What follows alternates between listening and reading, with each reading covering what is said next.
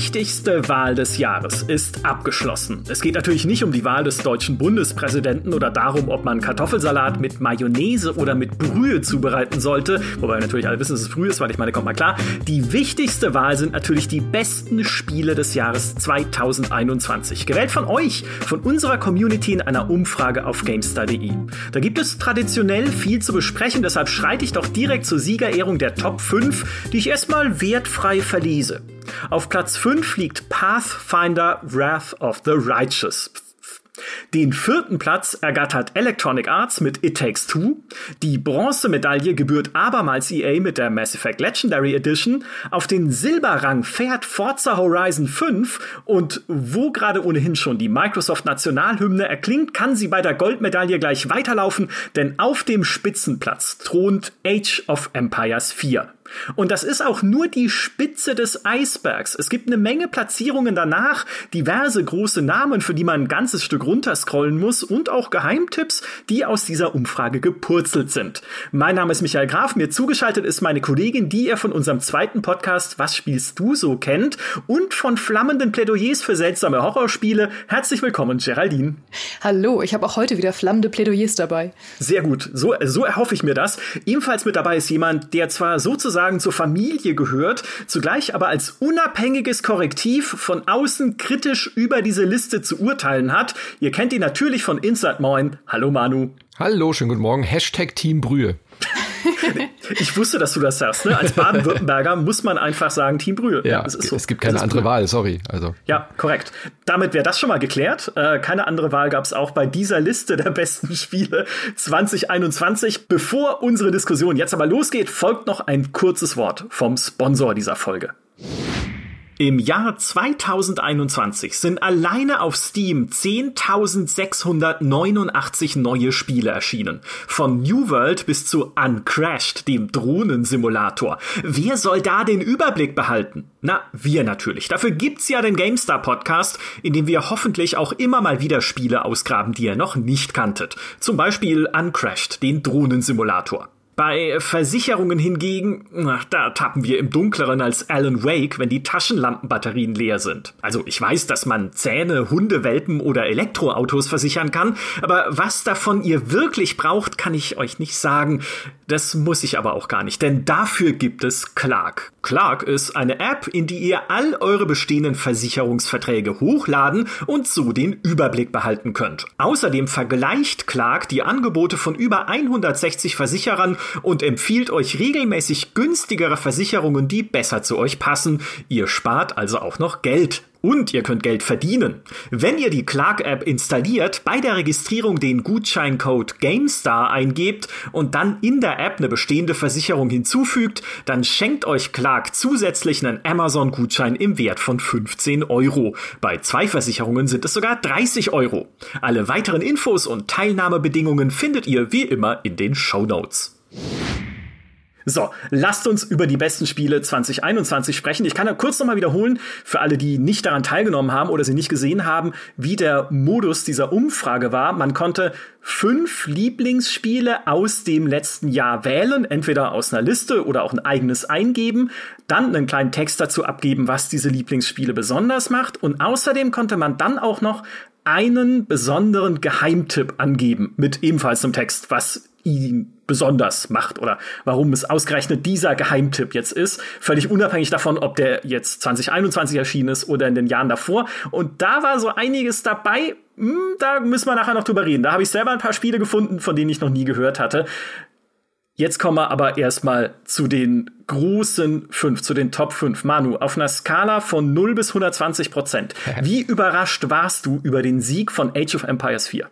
Im GameStar-Kontext tatsächlich 0,0. Ich glaube aber, das äh, liegt sehr fest daran, dass Maurice Weber bei euch fest angestellt ist. Ohne Maurice wäre diese Wahl, glaube ich, anders verlaufen. Da bin ich felsenfest von überzeugt. Ohne seine Propagandamaschine wäre da was anderes oben. Ja, ja, Maurice ist einfach, äh, ist halt einfach Influencer. Ja, ne? Er genau. hat uns alle influenced und auch euch alle da draußen. Aber es ist, ich, ich glaube nämlich auch, Age of Empires ist auch sehr verwoben einfach mit GameStar. Ne? Egal, wo du im Internet hingehen würdest, nirgendwo, außer vielleicht auf ageofempires.com oder so, nirgendwo ist Age of Empires immer noch so präsent und so beliebt, wie, es bei uns ist. Was mich trotzdem aber überrascht hat, ist halt der riesige Abstand sozusagen, mhm. mit dem es gewonnen hat, weil auf Age of Empires 4 sind 30,4 Prozent der Stimmen entfallen. Auf Forza Horizon 5, den Zweitplatzierten, 15,7. Also ungefähr halb so viele.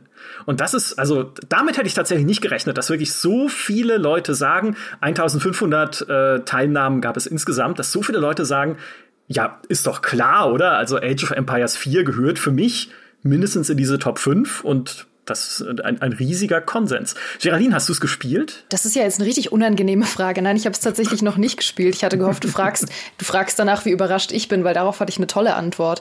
Aber ich muss nämlich sagen, ich habe vorher keine Wette abgegeben, welche Spiele jetzt in der Top 5 sind, deswegen kann ich jetzt viel erzählen. Aber es hat mich dann, als ich es mir angeschaut habe, doch nicht so sehr überrascht, weil meine Theorie war, nachdem ich es mir angeschaut habe, dass jeder dieser fünf Plätze der Community irgendwas gegeben hat, was wir dieses Jahr ganz dringend gebraucht haben. Und Age of Empires 4 ist dann eben der Teil von dieser Liste, der diesen ganz starken PC-Fokus wieder in den Mittelpunkt gerückt hat. Also was ja einfach oft ähm, ein bisschen fehlt. Und auch das Genre selber hat natürlich nicht mehr so viel Liebe abbekommen in den letzten Jahren. Und einmal dieser ganz, ganz starke PC-Fokus, dass das so ein unglaublicher Leckerbissen für PC-Spieler ist, ähm, jetzt gerade in der Zeit, wo so viele Next-Gen-Sachen für Konsole und so weiter rauskommen. Und natürlich, dass es das Genre einfach noch mal ein bisschen wiederbelebt hat. Ja, wir wurden nicht vergessen. Ja, das ist, das ist unser Spiel, würden ja, wir sagen. Und, und Spaß beiseite, ich meine auch ohne Maurice, äh, die GameStar ist einfach in ihrer DNA eins der wenigen großen Outlets, die halt wirklich mit einem PC-Fokussierung äh, äh und einem PC-Spezialisierung angetreten sind und ja bis heute sind, weil das Schwestermagazin GamePro ja auch die Konsolen abdeckt.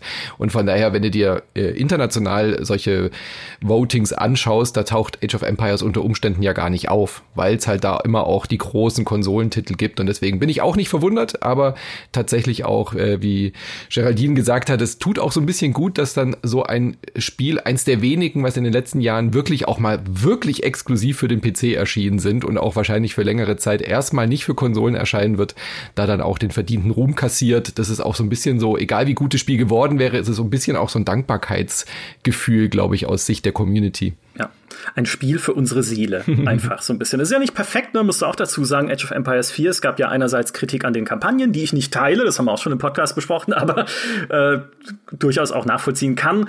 Und es war auch nicht so der allergrößte Wurf, den wir uns hätten vorstellen können, weil sich doch recht konventionell spielt, was ja aber dann auch wieder nachvollziehbar ist, weil es halt in Anführungszeichen dann doch nur ein Remake ist von Age of Empires 2, aber in die moderne übersetzt und das macht es richtig gut. Ich denke, man kann den Sieg nachvollziehen, aber äh, Geraldine, ich finde es super spannend, äh, deiner Theorie weiter zu folgen, denn was gibt uns Forza Horizon 5? Also Forza Horizon 5 war ja für mich eine der größten Überraschungen überhaupt im Jahr 2021, weil das kam ja so im letzten Moment fast noch so um die Kurve geschlittert, um ein smartes äh, Autowortspiel noch einzubringen.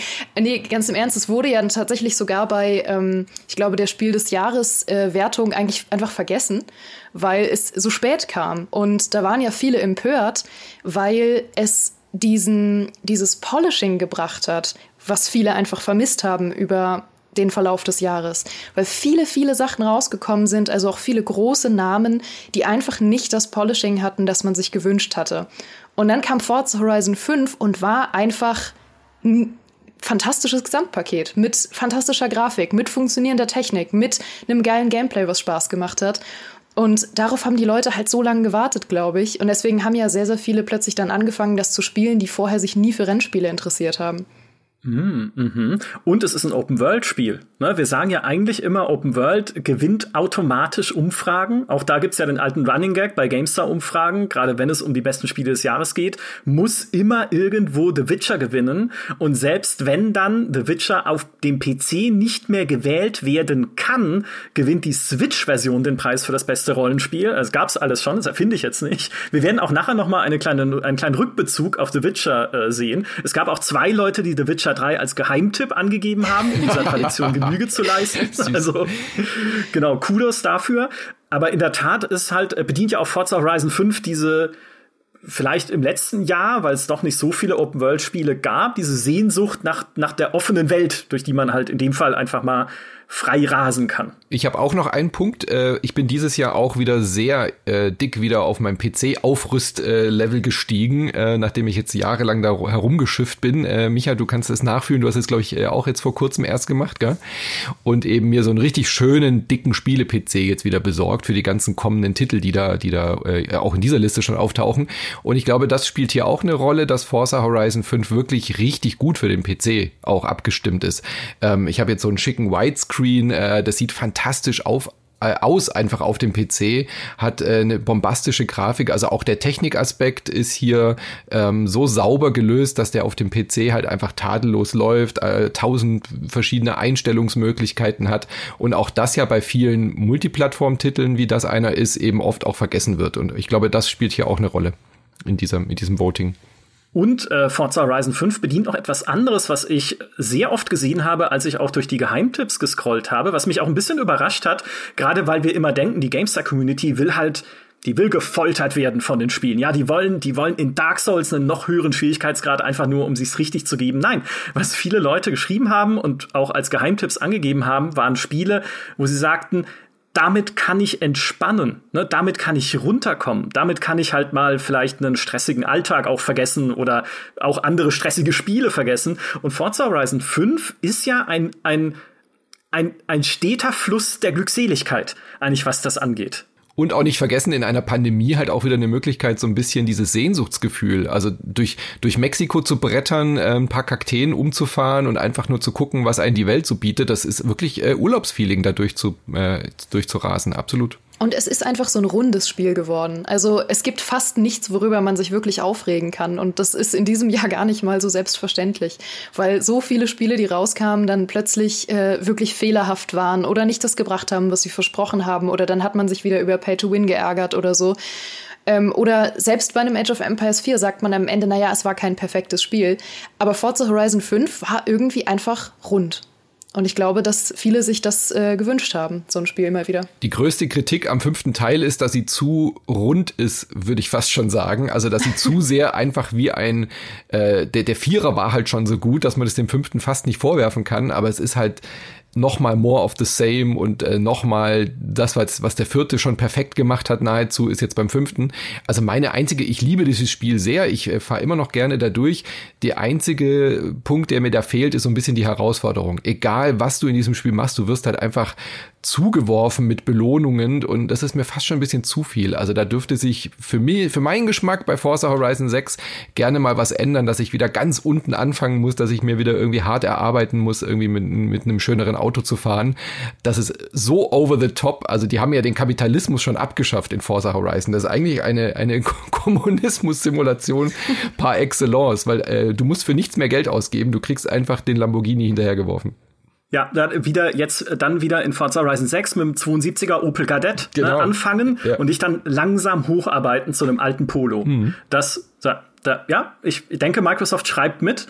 Ein bisschen ein, ein Symptom fürs vergangene Jahr, wir haben auch schon im Jahresrückblick ja drüber gesprochen gehabt im Podcast, war ja sehr viel Rückbesinnung. Und äh, schon allein Platz 1 dieser Liste ist ja Rückbesinnung auf Age of Empires 2, ne, dass sich halt jetzt äh, wieder neu eingefunden hat in Age of Empires 4 mit der mittelalterlichen Strategie, aber es ist im Prinzip halt eine Reminiszenz an damals. Und auf dem dritten Platz haben wir ein, ein waschechtes äh, Remake, nämlich die, oder eigentlich Remaster, nämlich die Mass Effect Legendary Edition. Da muss ich aber sagen, das überrascht mich nicht. Weil Mass Effect ist irgendwie auch eines dieser Themen, was bei GameStar ewig zu lieben scheint. Klar, und die Legendary Edition hat jetzt eben auch Leute vereint, die es damals schon geliebt haben und Leute, die es ewig verpasst haben. Äh, dazu gehöre ich. Also ich bin jetzt gerade dabei, die Legendary Edition zu spielen. Und ich bin ja riesen, riesengroßer Dragon Age-Fan, ähm, aber Mass Effect habe ich halt immer verpasst. Und dann gab es ja schon lange Gerüchte, dass diese Legendary Edition kommen würde. Und dann habe ich es immer extra rausgezögert, das noch zu spielen, weil ich dachte, also wenn, dann richtig.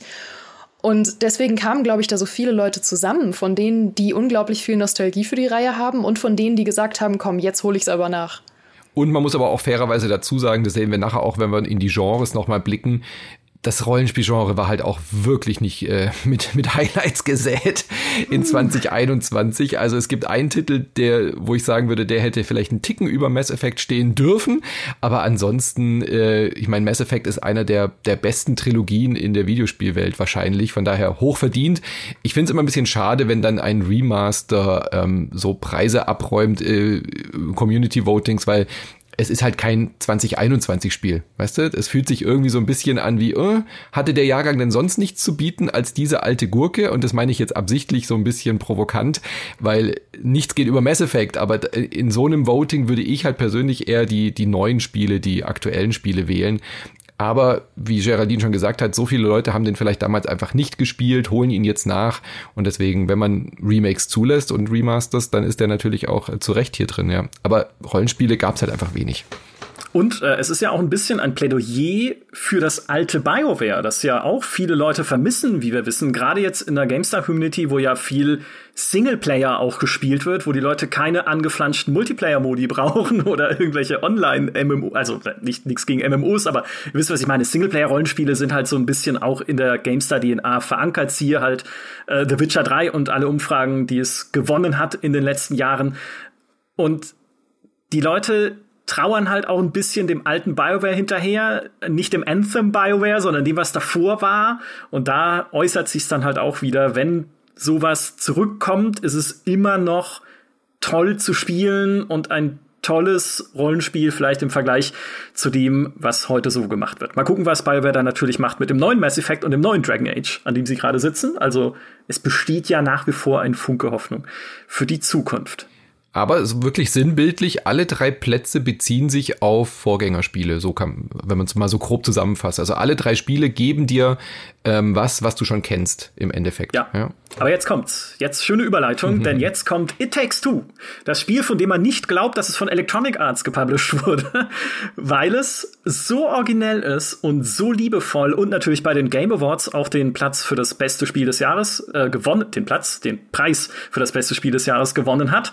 Das heißt, auch eine gewisse Prominenz natürlich entwickelt hat, aber völlig zu Recht auch, weil es so ein so ein schönes Erlebnis ist, wenn man es gemeinsam spielt. Äh, ich hatte das auch schon mal in einem anderen Podcast erzählt. Ich habe es halt zusammen mit meiner Freundin durchgespielt und es war so ein schönes Gestreite vor dem Monitor, wer jetzt was machen muss und sowas. Wundervoll. Ja, ich habe es auch direkt zu Release durchgespielt und ich war so begeistert. Also das, das Schöne ist ja, dass du dieses Gestreite irgendwann aufgeben musst, weil du hast ja keine Option, dieses Spiel alleine wirklich durchzubekommen. Du musst ja permanent zusammenarbeiten, im Gegensatz zu so halbherzigen Koop-Spielen, wo man halt auch einfach mitlaufen kann. Aber du musst ja permanent zu zweit arbeiten und das finde ich total herrlich, aber das ist nur einer von vielen Dingen, ähm, die ich total fantastisch finde an It Takes Two. Also ich hatte auch damit fast den meisten Spaß dieses Jahr an neu erschienenen Spielen. Ja. Und es ist so schön kreativ halt auch einfach. Du triffst ja auch ständig irgendwelche neuen Settings in diesem Spiel. Die Wespen und die, äh, was waren es, Eichhörnchen oder so, mhm. die sich dann Baum gegenseitig bekämpfen. Und dann fährst du in einem Schiff durch die Badewanne und kämpfst gegen diese, gegen diese Krake, die da rumschwimmt. Oder bist dann im Spielzeugland deiner Tochter, um dort die Elefantenprinzessin umzubringen oder, oder zu verstümmeln. Ganz schrecklich. Ich habe das zu Release gespielt und dachte mir, okay, das ist das ist mein Spiel des Jahres. Das war mir sofort klar beim Spielen. Ich war mir aber auch sehr, sehr sicher, dass das so ein KritikerInnen-Liebling sein wird, weil ja, es hat sehr viel äh, Anspielungen auf andere Spiele. Also auf einmal hat man mittendrin so eine Street Fighter-Anlehnung äh, und solche Geschichten und es äh, spielt mit ihr, mit seinem Thema. Also es ist ein Spiel über Spiele stellenweise auch und so, ja. Und deswegen dachte ich, okay, das könnte so ein Geheimtipp sein, was, was ähm, so wie Psychonauts, das Originale, wo alle sich einig sind, das ist ein fantastisches Spiel, aber kein Mensch kauft und spielt's. Und deswegen war ich umso überraschter, was das für einen riesen Hype ausgelöst hat, dann auch durch die Game of the Year Awards, da auch nochmal Bekanntheit äh, erreicht hat und jetzt sogar hier äh, auf Platz 4 ist. Also für mich auch ganz klar mein Spiel des Jahres, weil es so viel Liebe mit sich bringt, wie du schon gesagt hast, Micha. Äh, in jeder Sekunde in diesem Spiel ist dieses, ist dieses Werk irgendwie kreativ, es ist lustig, es erzählt sich toll, es hat tolle Sprecher und Sprecherinnen, es hat eine tolle Grafik und es ist halt wirklich in jeder Stunde hast du das Gefühl, du spielst eigentlich ein neues Spiel. Und äh, das können die ersten drei Titel halt nicht von sich behaupten und deswegen ist es für mich ganz klar der, der, der Sieger der Herzen auf Platz vier. Für mich auch.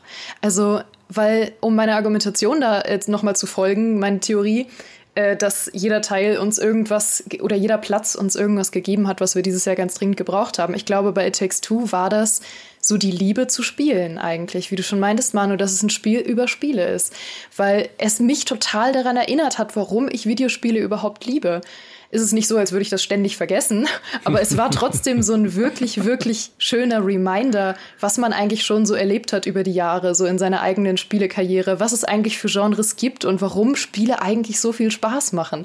Weil es einfach auf die reine Interaktion geht. Du kannst mit absolut allem interagieren und jede Interaktion fühlt sich ganz fantastisch an, einfach nur der Interaktion wegen. Gar nicht, weil man um irgendwelche Punkte kämpft oder so, sondern einfach, weil man Lust darauf hat, es zu machen. Also alleine, wenn man in den Leveln, in diesen Hubs rumläuft zwischendurch. Manchmal habe ich eine halbe Stunde in diesen Hubs verbracht und bin einfach nur auf Kissen rumgehüpft oder irgendwo hochgeklettert, weil alles sich toll anfühlt. Und ich kann überhaupt nicht fassen, wie viel Polishing und Qualität in jeder Spielmechanik steckt, bei so einem eigentlich ja nur mittelgroßen Team, wenn überhaupt ähnlich viel Liebe, die sich aber anders äußert, ähm, vielleicht kann man so am besten zusammenfassen, steckt in Platz 5. Pathfinder Wrath of the Righteous. Ähm, danke für den Titel auch. Das ist, mein DH-Vorrat ist jetzt absolut erschöpft. Ist ein, ein Monstrum. Ne? Das ist, äh, wie, wie Fabiano damals so schön im Test aber geschrieben hat, besser kann man 100 Stunden nicht investieren.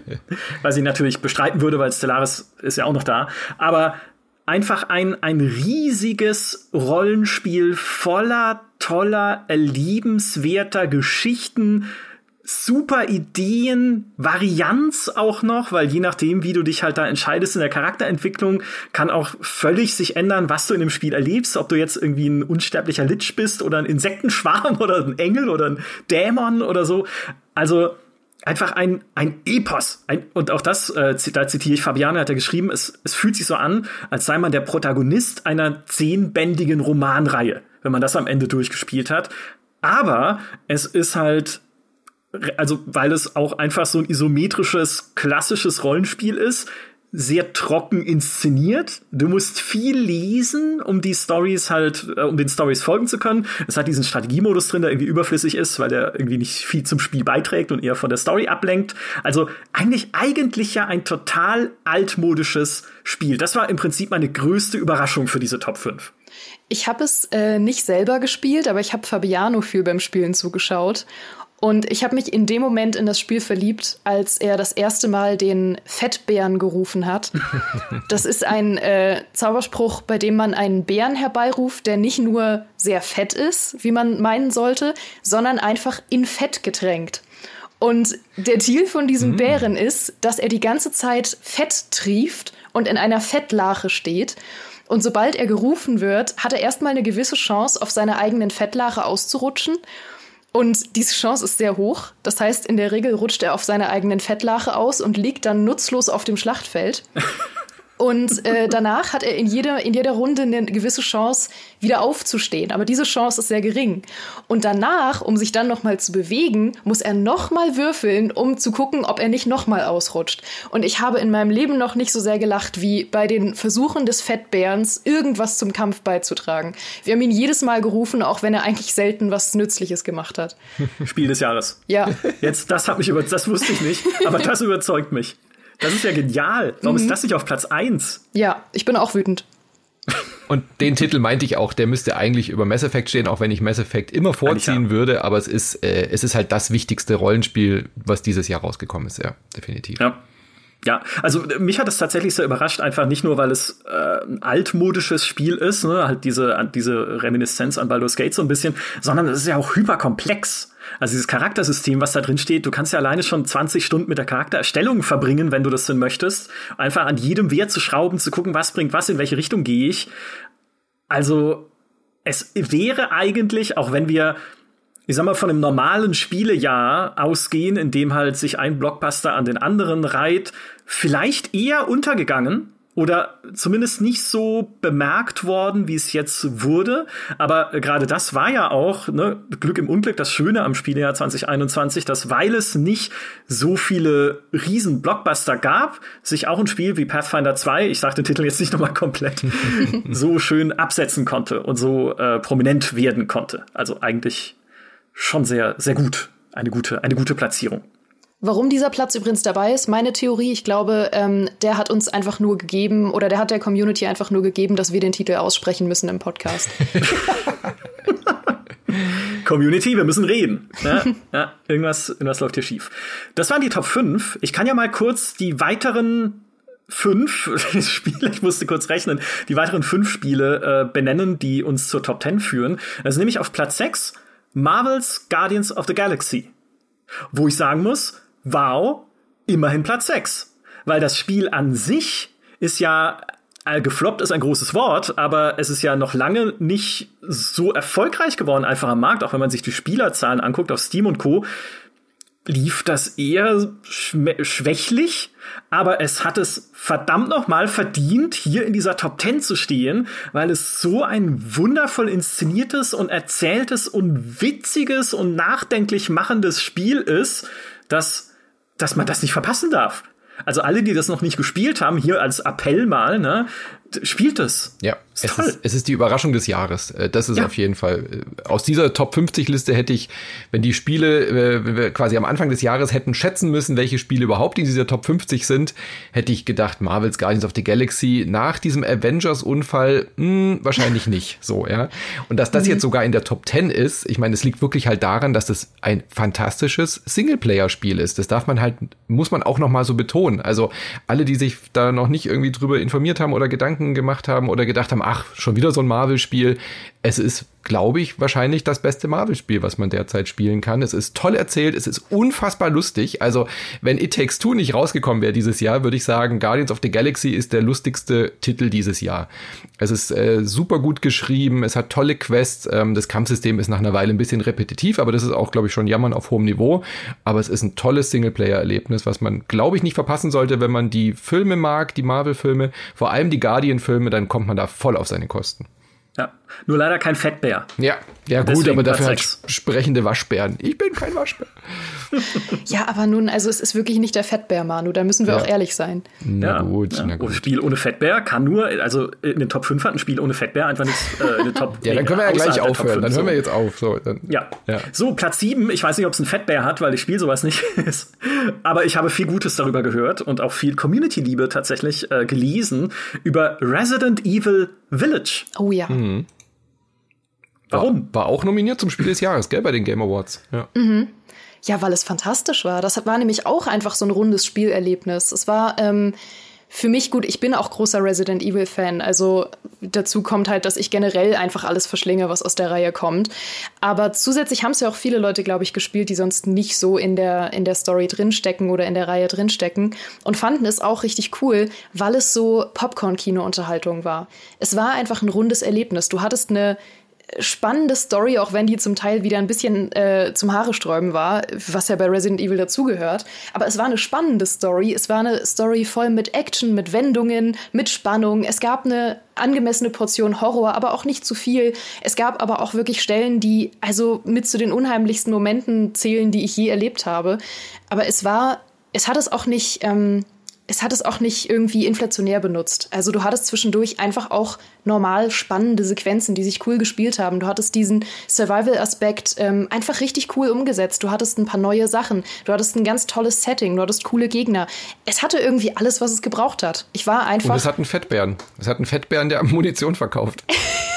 ich wusste, dass du ihn meinst. Ja, es gibt einen sehr dicken Verkäufer, der Munition verkauft. Er ist leider kein Bär. Wobei. Nein Wobei, wir, wir wissen es nicht. Ja. Nee, man kann es nicht mit Sicherheit sagen. Aber es, es war einfach toll. Also ich hatte einfach, als ich danach fertig war, bin ich so richtig glücklich in mich zusammengesackt und war so, ach schön. Hm.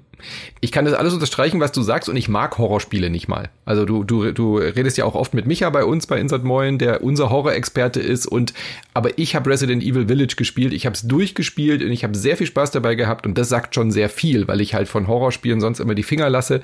Ich erschrecke mich nicht gern in Spielen, aber äh, Village war wirklich cool. Das ist eine eine fantastische Achterbahn einfach der, der, der Actiongefühle. Ja. und das kann man eben auch gut spielen, auch wenn man vielleicht sonst nicht Horrorspiele mag. Deswegen wunderte es mich nicht, dass es hier in der Top 10 drin ist. Absolut nicht. Ich glaube, dein Micha von Inside Moin ist mein Bizarro-Micha. Das ja, sind, glaube ich, so, so Spiegelbilder aus, aus zwei Universen, weil er mag, glaube ich, alles, was ich nicht mag mhm. und umgekehrt.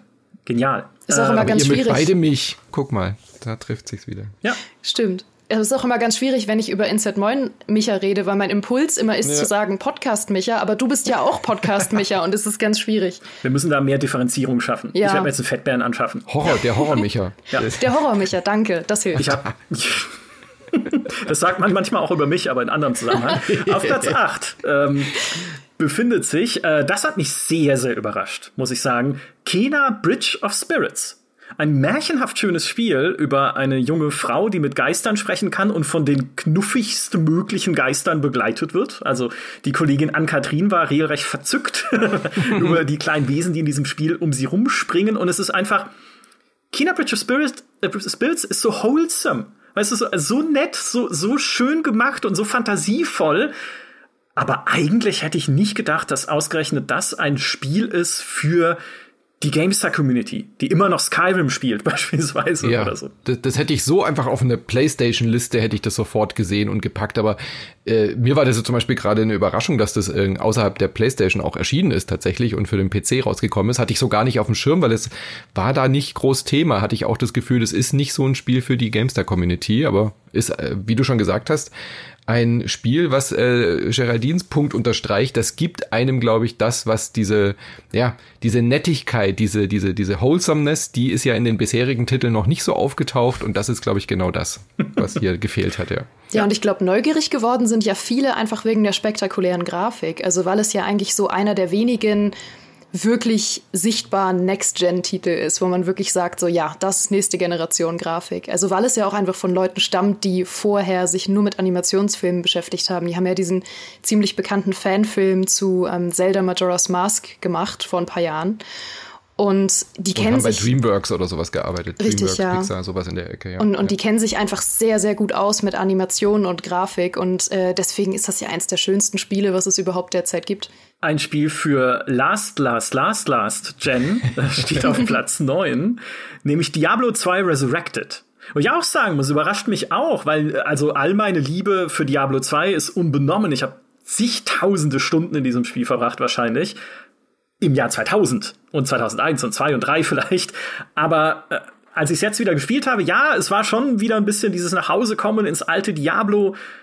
Aber es ist nichts mehr, an dem ich kleben bleibe. Also auch nichts mehr, dass ich jetzt wieder monatelang spielen und grinden und meinen Charakter hochzüchten werde.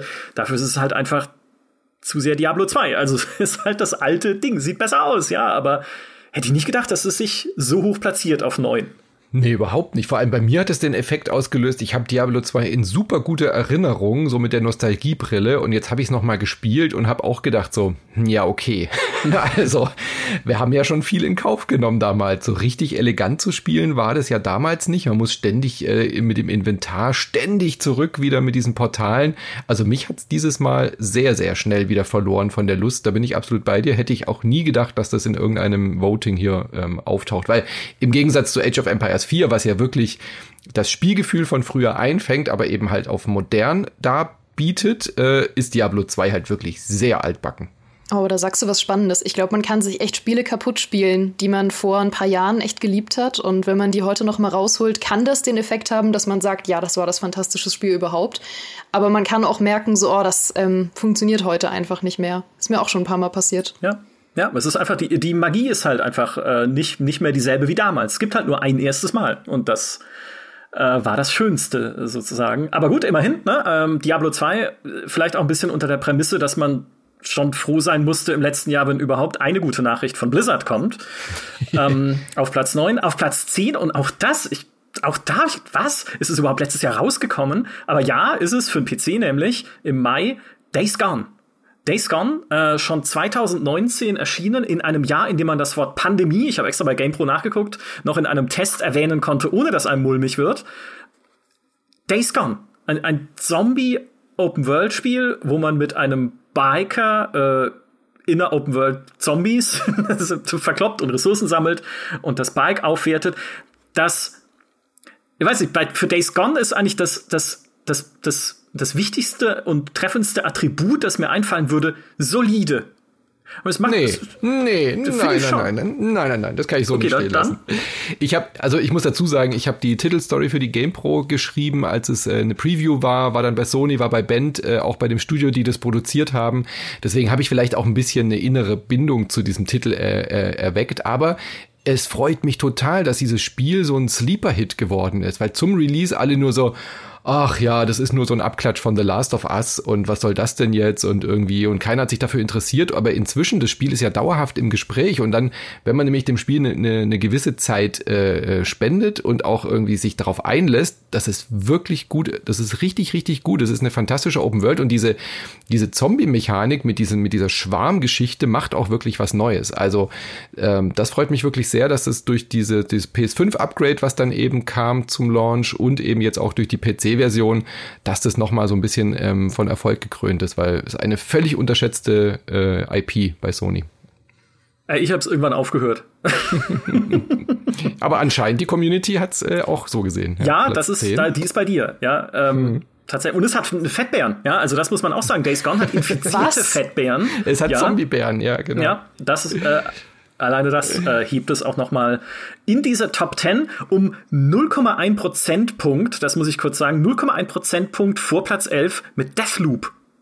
Und auch das spricht Bände über das Spielejahr 2021, das ein Arcane-Spiel, die ich ja mit jeder Faser meines Körpers abgöttisch liebe, für ihre Sandboxigkeit und für ihr Weiterführen dieses Genres der Immersive Sim das wir damals mit Ultima Underworld schon erlebt haben, wir Älteren, ne? und wo man halt einfach eine, eine Welt kriegt und dann heißt es, finde deinen eigenen Weg, schleich, kämpf, mach was du willst. So, aber trotzdem, die Arcane-Spiele gehen ja immer so leicht am Publikumsgeschmack vorbei und Deathloop ging noch viel mehr am Publikumsgeschmack vorbei, wenn man sich die ersten Trailer angeguckt hat und erstmal dachte, okay, dieses 80er Jahre Setting in der Arktis oder wo auch immer das ist, mit Zeitreisen äh, mit, oder mit so einer Zeitschleife, was? also was, was wollt ihr von mir? Plus, dann ist auch noch der Multiplayer, der jetzt letztlich in Deathloop drin war, schon ein bisschen anders, als man ihn sich ursprünglich vorgestellt hatte. Mit diesem Kampf ähm, zwischen dir selbst und der Assassinin, die dich verfolgt, die dann auch wiederum gespielt werden kann, die aber eigentlich kein so richtig tolles Gameplay hat oder kein so richtig ähm, vollwertiger Spielbestandteil ist im Multiplayer, sondern halt eher noch ein Side, also nicht ein Sidekick, aber halt eine Ergänzung. Also äh, all das zum Trotz ist es ein Jahr, in dem es dieses Spiel fast in die Top Ten geschafft hat. Hm. Und sicherlich einer der innovativsten Spiele, aber es ist halt wirklich Arbeit. Also sich auf dieses Spiel einzulassen, ist wirklich anstrengend. Wenn man abends äh, als Feierabendspiel noch mal ein bisschen was erleben möchte, ist Deathloop halt das ungünstigste Spiel dafür. Ja. ich meine, logisch ist ein Arcane-Spiel, aber Dishonored konnte man ja trotzdem einfach reinlegen und ein bisschen spielen. Auch bei Prey hatte man dann halt trotzdem klassische Shooter-Mechaniken. Aber allein anderen Leuten zu erklären, wie Deathloop funktioniert. Das Spiel selber schafft es ja schon nicht besonders gut, dich in diese, in diese Denke reinzubringen. Und es ist halt ein Puzzle, wo, wo dir das Hirn wegschmilzt, wenn du überlegen musst, wann muss ich wo sein, in welcher Zeitzone. Es ist halt wirklich irre gut, aber auch irre komplex und irre schwer, da reinzukommen. Und vor allem ist dieses Problem, wenn du das ein paar Tage liegen lässt, das Spiel, dann musst du im Prinzip von vorne anfangen, weil du weißt dann gar nichts mehr, welche Abläufe du irgendwie machen musst. Und sehr, sehr schade, dass es halt so ein bisschen überkomplex ist, aber toll, dass es trotzdem äh, fast in die Top Ten gekommen wäre. Ja. Vielleicht wäre es ja in die Top Ten gekommen, aber es hat leider zwei Spielbestandteile nicht, die man unbedingt braucht dafür, nämlich erstens Leichen tragen. Ne? Auch das hatten wir im Jahresrückblick schon ausgiebig besprochen. Ein, ein Schleichspiel muss Leichen tragen haben. Das dürf, die, die, dürfen sich nicht auflösen. Ist mir egal, ob die Story das erklärt. Ich möchte Leichen verstecken können. Und das zweite ist kein Fettbär. Ja, also Fettbären. Ja, Essentiell. einfach muss man so festhalten, muss man so festhalten. So, danach äh, ergibt sich diese Liste in vielen weiteren Einträgen und ich habe es gerade ja vorhin schon angedeutet, man muss teilweise weit scrollen, um bekanntere Namen zu finden. Also hier auf Platz 13 noch Halo Infinite, ähm, das sich recht gut platziert hat dafür, dass es doch diverse Schwächen hat in der Kampagne und also, oder beim Storytelling, sage ich mal, das ist alles irgendwie total wirr geworden, finde ich, in Halo da muss, Singleplayer. Da muss man aber vielleicht auch dazu sagen, das kam wahrscheinlich erst sehr spät überhaupt auf den Plan, oder? Das Korrekt. ist ja erst ein Dezember-Release gewesen. Ich weiß nicht, ab wann die Umfrage lief. Januar? Ah, okay, Februar. Okay. okay, gut. Ja, also dieses Jahr erst, genau, ja, ja, 2022, ja, genau. Aber grundsätzlich war es natürlich auch ein super Multiplayer und auch ein gut Open-World-Spiel, aber da auch die Open-World war eher ein bisschen zweifelhaft, ob es die unbedingt gebraucht hätte, ob man nicht wieder ein klassisches Halo eher hätte machen sollen in der Kampagne. Also viele Schwächen, aber immerhin, ne? Platz 13. Ähm, auf Platz 18 finden wir Far Cry 6. Was ja auch eine sowas. Das ist ja so getankt, oder? Dass es überhaupt auftaucht. Das ist so ein Spiel, wo ich immer vergesse, dass es überhaupt letztes Jahr erschienen ist, weil niemand drüber redet. Ja, ich auch. Geht mir auch weil so. Es halt, ja, weil ich habe neulich, das, das war ein bisschen fies, aber ich habe im Gespräch gesagt, wir reden oft davon, dass Spiele uns oft zeigen, dass sie mehr sein können. Und Far Cry 6 zeigt uns, dass Spiele auch mal weniger sein können. Weil alles, also es sieht ja toll aus, man kann ja wirklich viel loben an diesem Spiel. Tolles Gameplay an sich, tolles Gunplay, tolles, tolle Grafik, Sonnenuntergänge, malerisch. Aber es ist, fühlt sich alles belanglos an in dem Spiel. Alles, was ich mache, ist egal. Also jede Open-World-Aktivität, es ist wurscht. Die Story ist völlig banal und, und unnötig. Und es hat noch diese Tonalitätsprobleme, wo es ja hin und her schwingt, immer zwischen Kriegsverbrechen und, hey, guck mal, ich habe einen CD-Player als Waffe, der Macarena spielt. Mhm. genau. Also, ah, Ach, Far Cry. Ja. Merkwürdig. Ja. Äh, persönlich beleidigend finde ich, dass erst auf Platz 19 Psychonauts 2 steht. Ja, Skandal. Ja, weil das ist hier der Effekt, äh, der, den du gerade auch schon genannt hattest, Manu, der Kritikerliebling. Mhm. Ja, und It Takes Two hat's geschafft äh, und Tim Schäfer kriegt's irgendwie nicht hin. Das, das, also es, es hat ja sogar mehr Bass gehabt dieses Jahr. Also das muss man ja schon sagen. Er war im Gespräch, das, das Spiel hat tolle Kritiken bekommen. Es hat durch den Game Pass, dadurch, dass die zu Microsoft jetzt dazugehören, natürlich auch eine super äh, Präsenz, glaube ich, gehabt. Also das, was ihm im ersten Teil gefehlt hat damals, so eine Sichtbarkeit. Ich glaube, es haben sehr viel mehr Leute jetzt auch gespielt und haben sich darauf eingelassen und gemerkt, dass es ein richtig, richtig guter Action-Plattformer ist. Aber ja, es ist dann halt doch nicht so, äh, es hat nicht ganz so einen Eindruck hinterlassen wie jetzt zum Beispiel It Takes Two, wenn wir jetzt im, im Genre mal bleiben. Das ist einfach dann doch noch mal ein bisschen mehr, mehr Wucht, was, äh, was da passiert. Ja, ich glaube aber auch einfach, weil es nicht so viele Leute gespielt haben am Ende. Also ich glaube, es gibt niemanden, der das gespielt hat und sagt, oh nee, also das hat mir jetzt wirklich gar nicht zugesagt. Ähm, ich glaube, alle, die es gespielt haben, hatten damit auch unglaublich viel Spaß. Und vielleicht war It Takes Two durch diesen Co-op-Faktor und dieses Leute dazu bringen, auch mal Videospiele zu spielen, die eigentlich nicht so viel damit zu tun haben. Ich meine, alle Welt hat dann plötzlich ihre Familien gefragt oder ihre Partner und Partnerinnen. Ähm, also ich glaube, da haben, sind einfach viel, viel mehr Leute eingestiegen als bei so einem Psychonauts 2.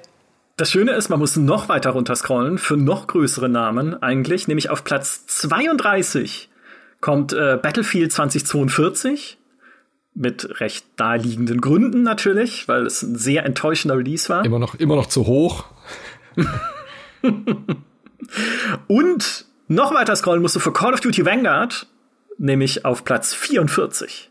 Stimmt, das gab's ja auch noch. Ja, eben, da habe ich auch gedacht, oh stimmt, wo ist eigentlich? Ich habe so diese Liste durchgegangen, dachte mir so, ah ja, mh, hier steht irgendwie noch mal dann Skyrim Anniversary Edition auf der 36, Jurassic World Evolution auf der 40 und so, ja, war ja auch ganz cool.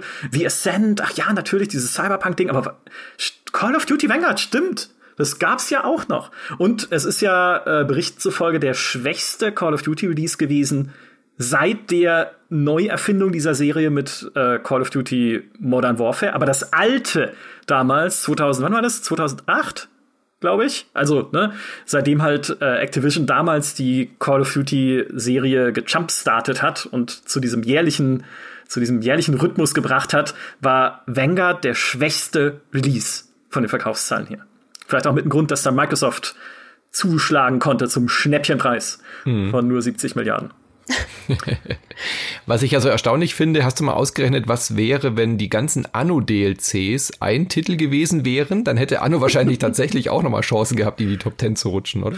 Äh, dazu habe ich äh, mehrere Theorien, denn ich glaube nicht, weil wir haben tatsächlich, wie du sagst, drei Anno-DLCs, also alle drei Anno-DLCs äh, zu Anno 1800 in den Top 50, auf Platz 12 Dächer der Stadt, auf Platz 15 Speicherstadt und auf Platz 22 Reisezeit. Meine Theorie ist ja, dass natürlich Leute, die sehr viel Anno 1800 spielen, alle drei da rein wählen, ne? weil man konnte ja fünf Lieblingsspiele für dieses Jahr an, äh, antickern sozusagen.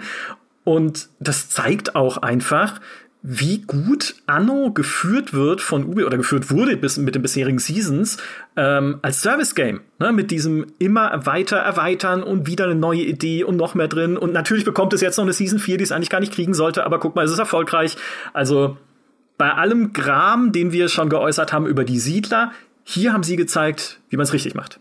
Ja, aber es versteht auch immer, was gerade gebraucht wird in Anno. Also auch die, die neue Season fühlt sich jetzt nicht draufgeklatscht an, sondern die gibt einfach wirklich, es ist fast schon wie so ein Stretch-Goal von einer Kickstarter-Kampagne so.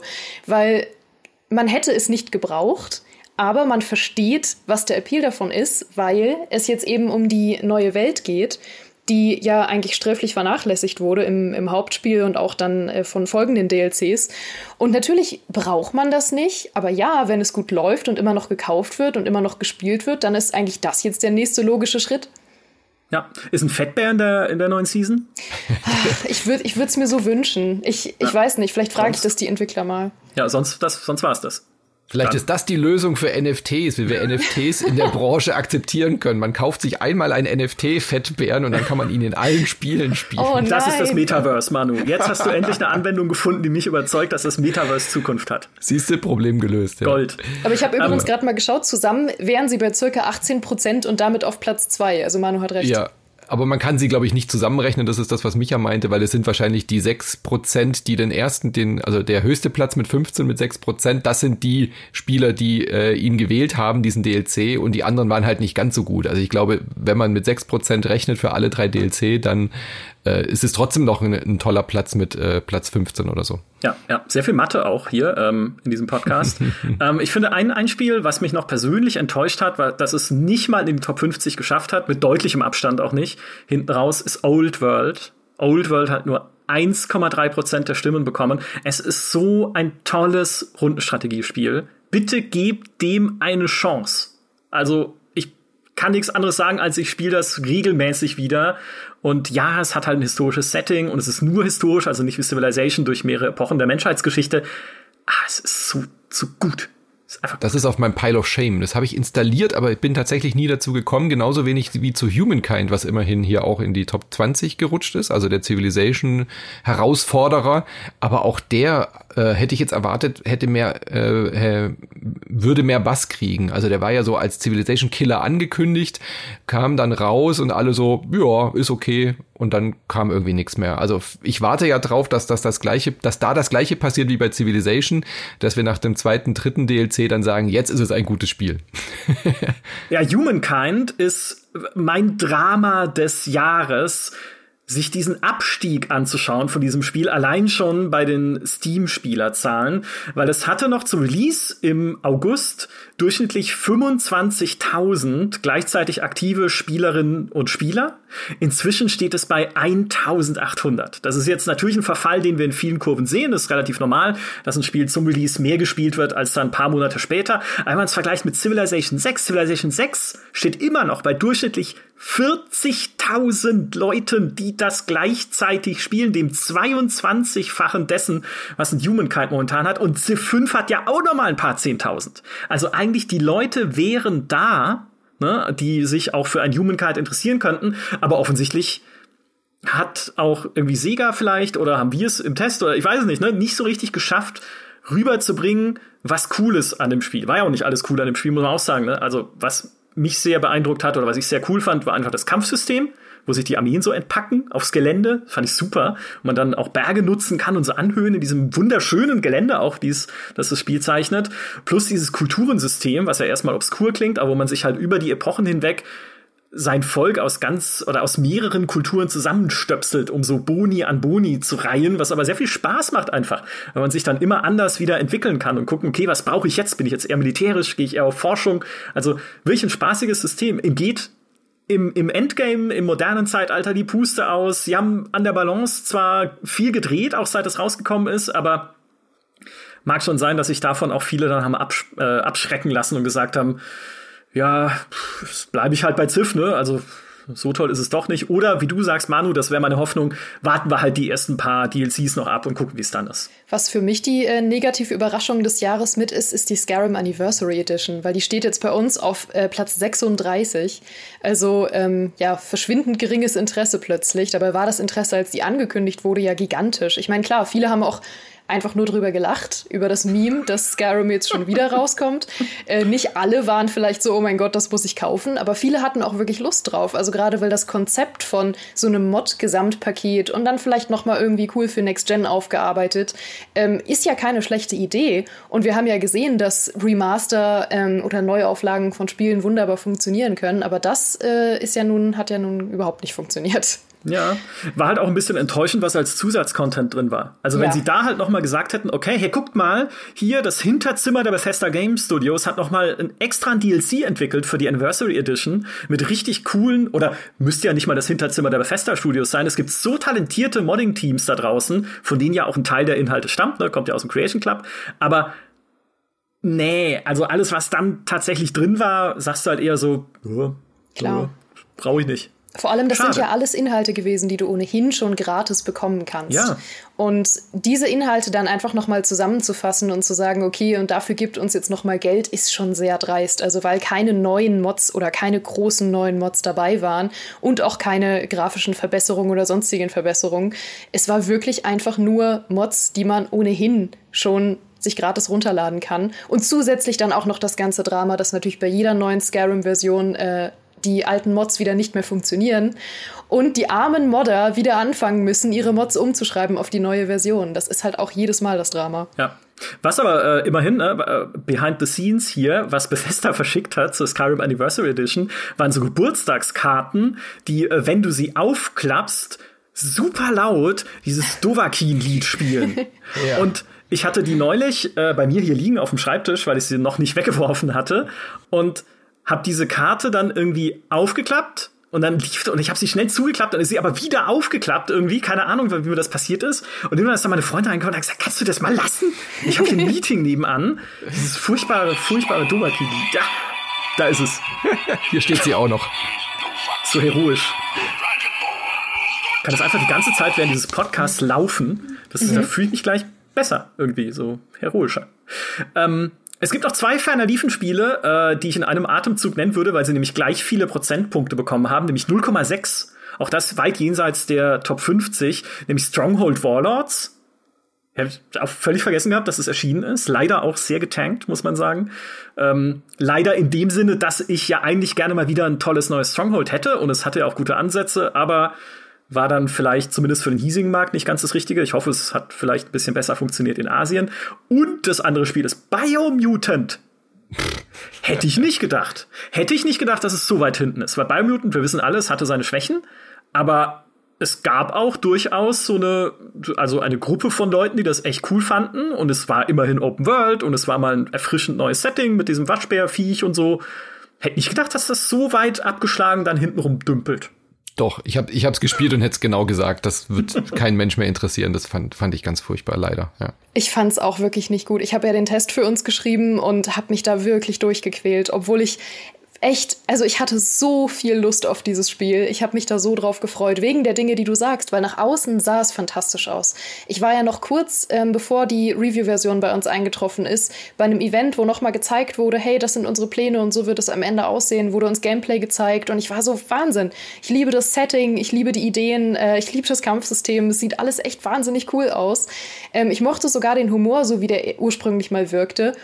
Und dann habe ich das angefangen und war von Stunde zu Stunde, habe ich gemerkt, das ist doch nicht dieses Spiel, was ich mir vorgestellt habe. Das ist doch einfach nur belanglos. Da ging es mir wie bei Far Cry.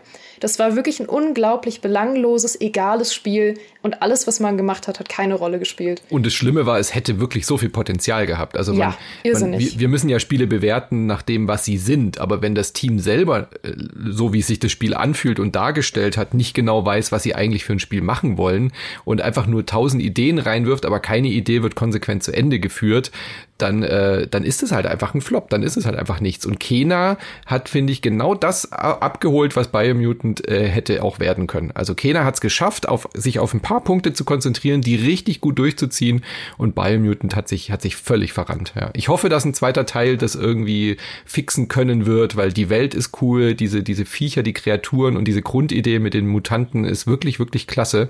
Also ich bin da sehr zuversichtlich, dass das noch eine gute Serie werden könnte. Ja, eine, was mir eine aufgefallen ist, darf ich was äh, äh, anmerken?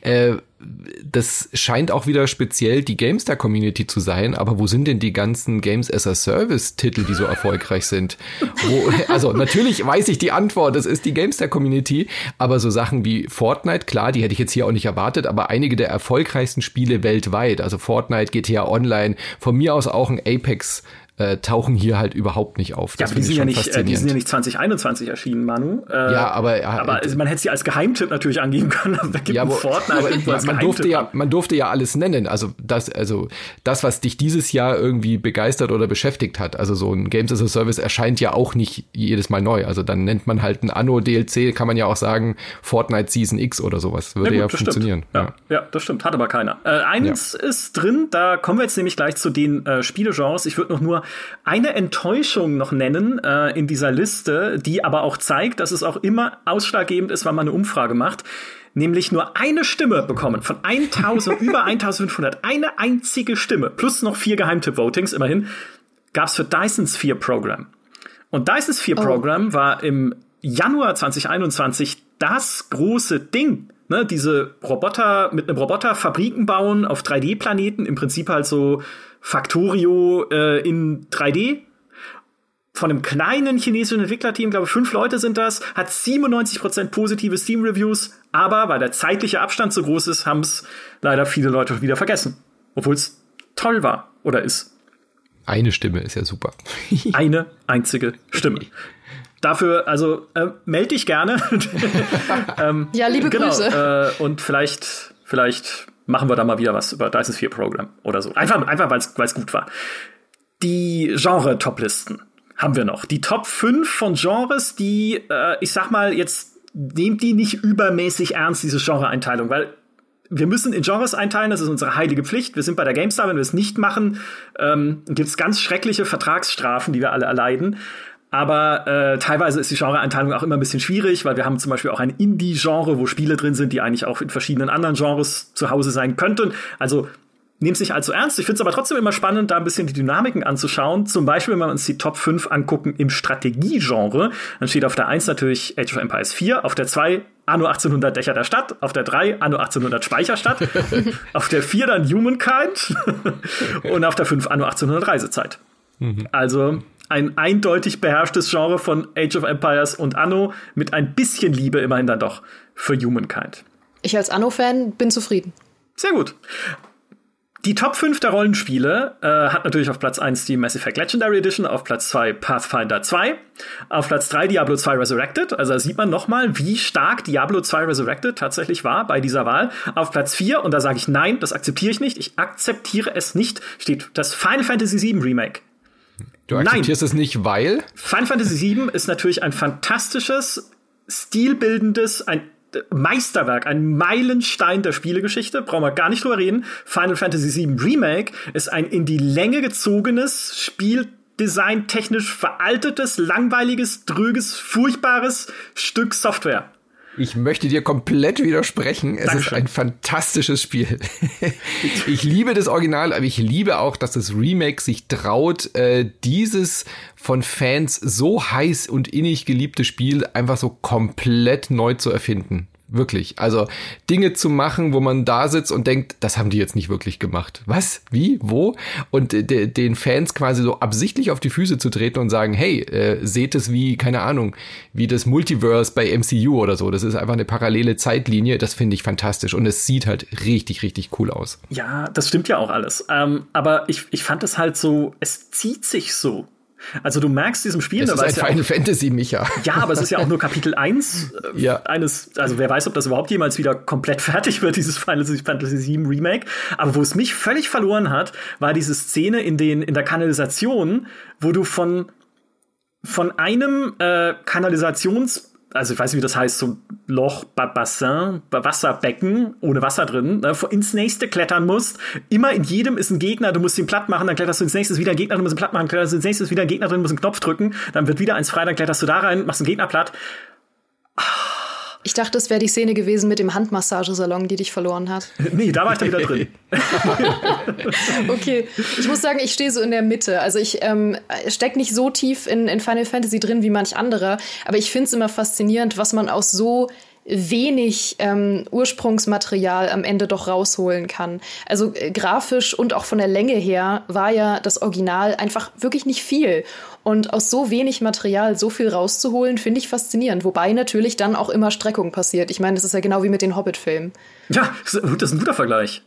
Ja, sehr guter Vergleich es hat sehr viele Schwächen, da bin ich absolut bei euch, aber trotzdem finde ich, ist es ein erwähnenswertes Spiel äh, und es macht was Besonderes. Also es ist halt nicht einfach nur eine Legendary Edition, die gab es ja auch schon hundertmal von Final Fantasy VII und äh, das so in die ja in die Moderne zu transferieren, finde ich wirklich gelungen. Ich bin sehr gespannt, wie es da weitergeht, ob es jemals weitergeht. Also erfolgreich war es ja, von daher einen zweiten Teil werden wir schon noch kriegen. Die Frage ist ja nur wann. Ja, ja so ist es.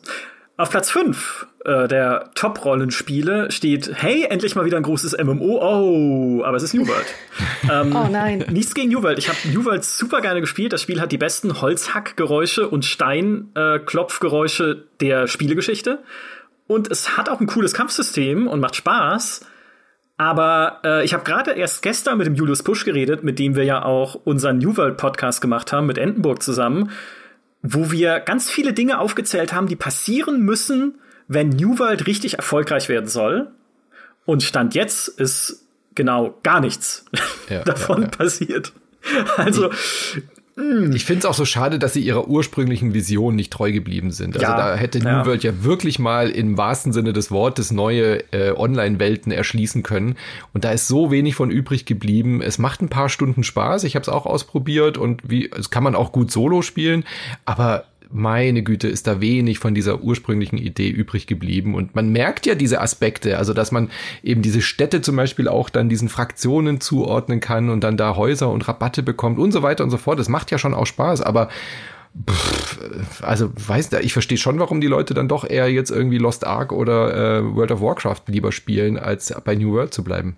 Also wenn sie ihrer Vision treu geblieben wären, dann wäre es ja nicht mal in der Kategorie Rollenspiele gelandet. Weil es war ja ursprünglich mal explizit ein ähm, Survival-PvP-MMO ohne den Zusatz RPG. Und das hätte, glaube ich, auch besser funktioniert. Das wäre natürlich nicht so einladend für alle Spieler gewesen, klar, weil es wäre Hardcore geworden und natürlich hätten sich da vermutlich Gruppierungen gebildet, gegen die man als neuer Spieler nicht mehr hätte ankommen können. Aber dieses PvP dann wirklich nur noch in den separaten Modus zu verbannen und auf eine separate Map, wo dann irgendwie 50 gegen 50 miteinander äh, kämpfen können, damit sie auch ja nicht die anderen Leute stören, die keine Lust auf PvP haben, ist schon ein gewaltiger Schritt. Und ich verstehe nicht, warum sich ausgerechnet Amazon das nicht traut. Also ich meine, ja. EVE Online ist doch das beste Beispiel, dass es solche persistenten Welten, die sich selbst regulieren und irgendwie nur mit PvP arbeiten, dass sowas auch funktioniert. Und sowas mal im Fantasy-Setting, weg von Science Fiction, ähm, das ist ja schon eine sehr enge Nische, die da, die da dieses Spiel äh, spielt. Warum traut man sich das nicht und macht dann so ein halbgares Ding? Also kann ich überhaupt nicht nachvollziehen. Ja, immerhin ein Service-Game, ne? da haben wir eins. Äh, und hoffentlich auch eines, wo man wo noch mehr passiert in Zukunft. Also, weil es hat die, das Potenzial wäre ja da. Man könnte was machen aus dem Setting, aus dem Kampfsystem, aus dem, was an Gerüst da ist. Nur bislang kommt Amazon noch nicht so richtig auf. Ich meine, Final Fantasy XIV hat sich auch einmal komplett neu erfunden, bevor es dann erfolgreich wurde und hat es ja sogar in die Lore eingearbeitet, dass das Grundspiel quasi komplett gelöscht wurde und man nochmal neu angefangen hat mit neuen, besseren Ideen und dann wurde das ein Riesenhit. Also das kann man ja mit New World durchaus auch noch probieren. Weiter geht's mit der Top 5 der Actionspiele, über die wir nicht mehr viel reden müssen, weil über die haben wir schon gesprochen. Auf Platz 1 It Takes Two, gefolgt von Marvel's Guardians of the Galaxy, dann Resident Evil Village, Kena Bridge of Spirits und Days Gone die Top 5 der Shooter, na, da gibt's diese Differenzierung, Actionspiele und Shooter. Shooter ist alles, was man aus der Ego-Perspektive spielt und Action vornimmt dabei. Äh, auf Platz 1, da haben wir's, jetzt ist es passiert, Deathloop. Beste Shooter des Jahres 2021 ist ein Spiel von Arcane. Ich find's geil. Also, wie gesagt, weil ich ein großer Freund der Arcane-Spiele bin. Und ähm, auf Platz 2 danach folgt halt Halo Infinite. Weil Halo Infinite einfach ein überragendes Multiplayer-Spiel auch ist. Aber auch nur da, ja. Ja, leider auch nur da, genau. Kampagne hat ihre Probleme, aber was an Vielfalt und Waffendesign und Vorgehensweisen im Multiplayer steckt, kann dir Dimitri Halay in Stunden um Stunden Podcast erklären. Und ähm, hat er, glaube ich, auch schon bei Was spielst du so, ne? Da, da waren es 15 Minuten, aber ja, hat er ja. tatsächlich. Auf Platz 3 der Shooter Far Cry 6. Auf Platz 4, äh, damit hatte ich nicht gerechnet, dass das sich, äh, also ich meine, jetzt in Bezug auf die Top 50 natürlich nicht so hoch platziert, aber in dieser Genre-Konkurrenz nochmal so gut platzieren kann. Hell Let Loose. Der Multiplayer-Shooter im Zweiten Weltkrieg, der sehr hardcoreig ist eigentlich, also taktisch anspruchsvoll ist, aber schafft es gleichzeitig einsteigerfreundlich zu machen, eindrucksvoll aussieht, also richtig gut aussieht, wenn man sich so Videos anguckt.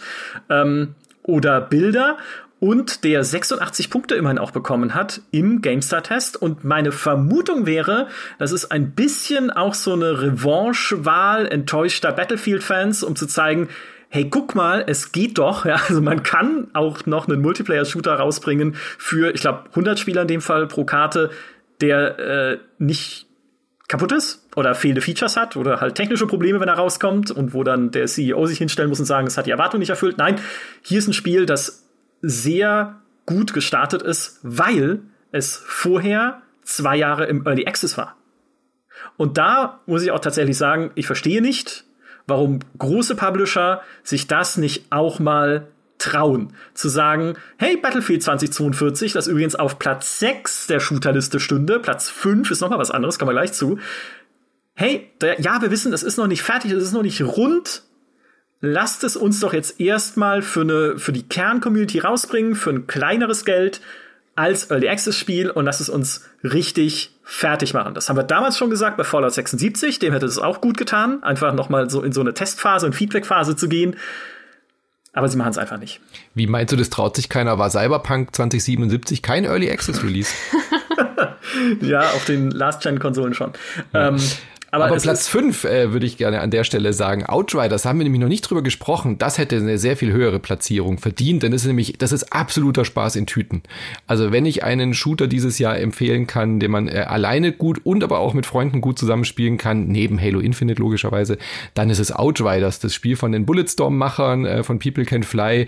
Das hat mir so Laune gemacht, weil das ist einfach so unbeschwerlich. Das ist komplette Gegenstück zu Deathloop, ja. Wenn man das Hirn ausschalten will, man will einfach nur coole Action ähm, dann spielt Outriders und das hat wirklich tolle Features. Du kannst sagen, äh, das ist mir gerade zu so schwer. Du kannst on the fly einfach den Schwierigkeitsgrad runterdrehen, dann schaffst du den Boss und dann kannst du ihn danach wieder hochdrehen, wenn du Bock hast und du wirst dafür nicht bestraft, sondern du wirst nur belohnt, wenn du es dir halt ein bisschen schwerer machst. Wirklich, wirklich gut geworden, finde ich war ja auch eines der Phänomene 2021. Als das im April rausgekommen ist, hat es jeder gespielt, einfach aber weil es auch nichts anderes gab. Also wurden ja viele Spiele verschoben letztes Jahr und äh, oder auch irgendwie unfertig released und dann kam Outriders. Es war ein spaßiges Spiel, hat dann auch 40.000 gleichzeitig aktive Spielerinnen und Spieler auf Steam gehabt, hat aber dann halt auch wieder diesen rapiden und schnellen Abstieg hingelegt, zwischenzeitlich gefallen auf unter 1000 was ganz schön heftig ist, gerade für ein Service, also sie sagen, haben ja immer gesagt, es ist kein Service-Game, aber natürlich ist es ein Service-Game, weil es ein Online-Multiplayer-Spiel ist, was weiter betreut wird mit Updates und Patches.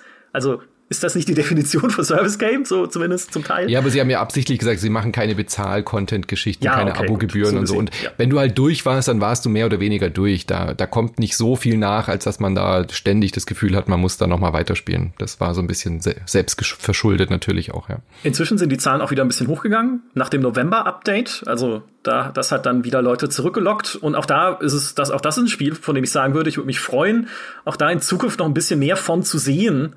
Einfach, weil es ist einfach spaßig, wie du sagst. Ne? Es ist einfach nett. Rennst du halt ein bisschen durch im Koop, findest ein paar nette Waffen. Ja, nur der Anfang ist furchtbar zäh. Ja, also die, erst, die erste Stunde ist wirklich langweilig, bevor es dann einigermaßen losgeht. Ja. ja, was ja auch so eine, so eine absolute Paradigmenverletzung ist im, im Spieldesign. Gerade der Anfang muss doch knallen. Und dann, Tja.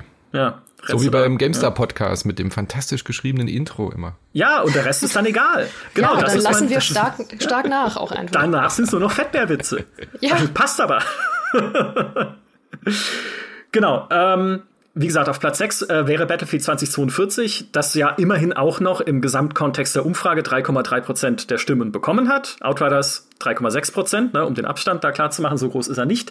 Und es gab sogar auch Kommentare innerhalb der Umfrage, auch im Geheimtippfeld, hey, ich habe Spaß mit dem Ding. Es ist kein Totalausfall, es ist besser als sein Ruf. Ja, es war nicht in allen Dingen perfekt und wir haben ja auch 71 Punkte gegeben, also keine absolute Traumwertung, aber es gibt auch Leute aus der Battlefield Community oder Leute, die das halt aktiv spielen, die sagen, es ist jetzt nicht ganz so schlimm, wie es zum Teil auch geredet wird. Das würde ich jetzt nur noch gern so als Zusatzinfo mit einfließen lassen, gerade weil es da auch noch oft drin vorkam.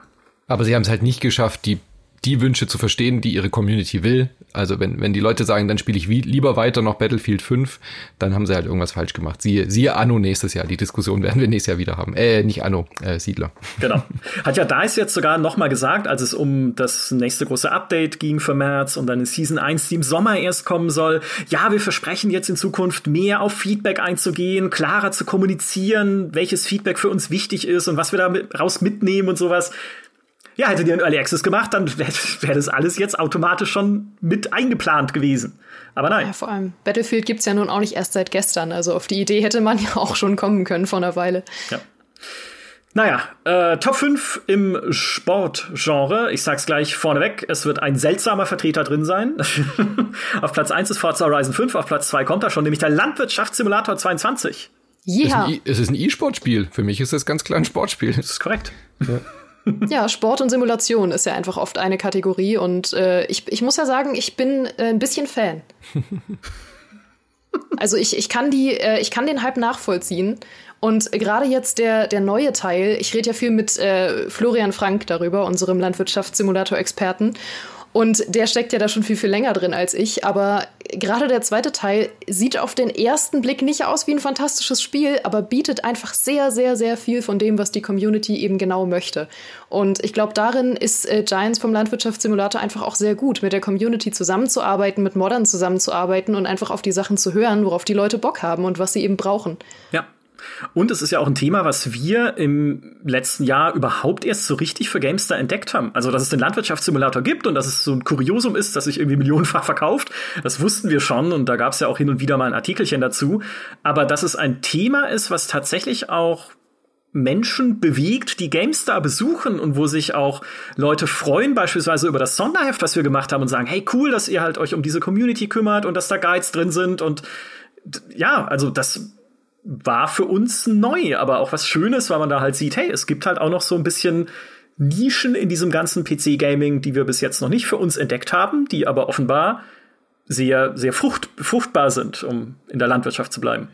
Also ich für mich, ich finde auch äh, fruchtbar. äh, der Landwirtschaftssimulator finde ich hat das Meme Game eh schon lang verlassen. Also so dieses hahaha der Lavi Sim und so. Ich finde den nur aus äh, Trollerei oder so lustig und nenne ihn hier das ist ja schon seit Jahren nicht mehr. Also es ist ja schon seit wirklich etlichen Jahren etabliert, dass das Spiel wirklich auch spielerisch äh, tolle Geschichten macht. Es ist ja, wie gesagt, wirklich jetzt kein Spaß, ein E-Sport-Titel geworden, äh, wo Leute um die Wette eifern, wer da besser spielt. Also das kann man auf absolut ernst nehmen. Deswegen wundert es mich nicht, dass der hier auch auftaucht.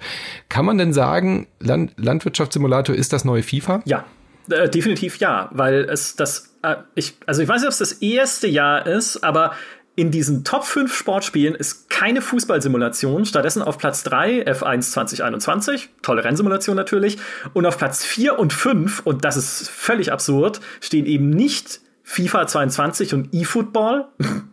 Schon bei eFootball muss ich mal lachen. ähm, sondern ja. der Football Manager 2022 und We Are Football. Also zwei Fußballmanager, ein Genre, was nicht mehr existieren dürfte, außer halt in dieser Hardcore-PC-Community. Und der Football Manager natürlich hat ein bisschen die Krankheit, ähm, die jährliche Neuauflagen halt manchmal haben, ne? dass keine riesigen Änderungen gibt, gibt paar halt Neuerungen im Detail, aber ist brauche ich dafür jetzt eine jährliche Neuauflage oder reicht dafür ein dickerer Patch? Ne? Also ist ja immer ein bisschen dieses Streitthema, aber ist natürlich trotzdem ein mega komplexes und motivierendes und riesiges Spiel, in das ich mich auch mal versucht habe reinzufuchsen, aber da muss man sich wirklich mit Fußball auskennen, auch um das richtig spielen zu können. Also super.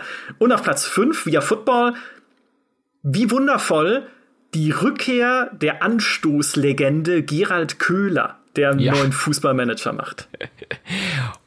Also der äh, Anstoß-Erfinder war das, glaube ich, gell? Ja. Und ja, wer genau. außerhalb der GameStar-Community kennt noch Anstoß? Also das, dieses Spiel wurde nur für euch da draußen entwickelt. Und auch da, es war ja nicht perfekt, es hat noch Luft nach oben, hatte von uns auch eine 70er-Wertung jetzt erstmal nur bekommen, aber hey, also es die Rückkehr auch da eines Genres, in dem Fall ja aus Deutschland, was früher in unserer Jugend oder in meiner mindestens nicht wegzudenken war. Damals mit dem Bundesliga-Manager, mit Anstoß, das waren einfach, die waren immer da. Und jetzt ist es wieder da. Ja, natürlich. Und da gab es ja, da gab's ja Streitereien mit dem echten Anstoß, was ja auch wieder kommen sollte. Kam das jetzt überhaupt jemals raus? Deswegen freut es mich sehr, dass We Are Football da oben ist. Und es hat ja auch äh, 2021 den wichtigsten Preis der deutschen Spieleindustrie gewonnen, nämlich Wer hat den Gürtel bei uns äh, im Podcast, wo immer die Spiele des Monats gegeneinander antreten, äh, was wir mit Christian Schiffer und Christian Alt machen. Liebe Grüße. Und da hat We Are Football gewonnen. Also von daher bin ich, wäre ich auch sehr enttäuscht gewesen von der GameStar Community, wenn das nicht gewürdigt worden wäre in der Sportkategorie. Gut gemacht. Also meine unqualifizierte Meinung dazu ist, dass ich immer fand, dass Anstoß ein fantastischer Spieletitel ist.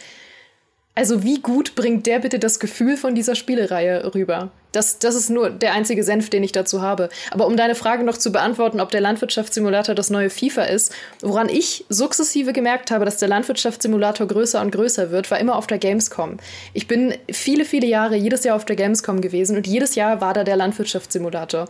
Und das erste Jahr, in dem ich ihn bewusst wahrgenommen habe, war das noch ein Klapptisch mit so einem kleinen selbstgedruckten Poster. Und es wurde von Jahr zu Jahr wurde das ein größerer Klapptisch.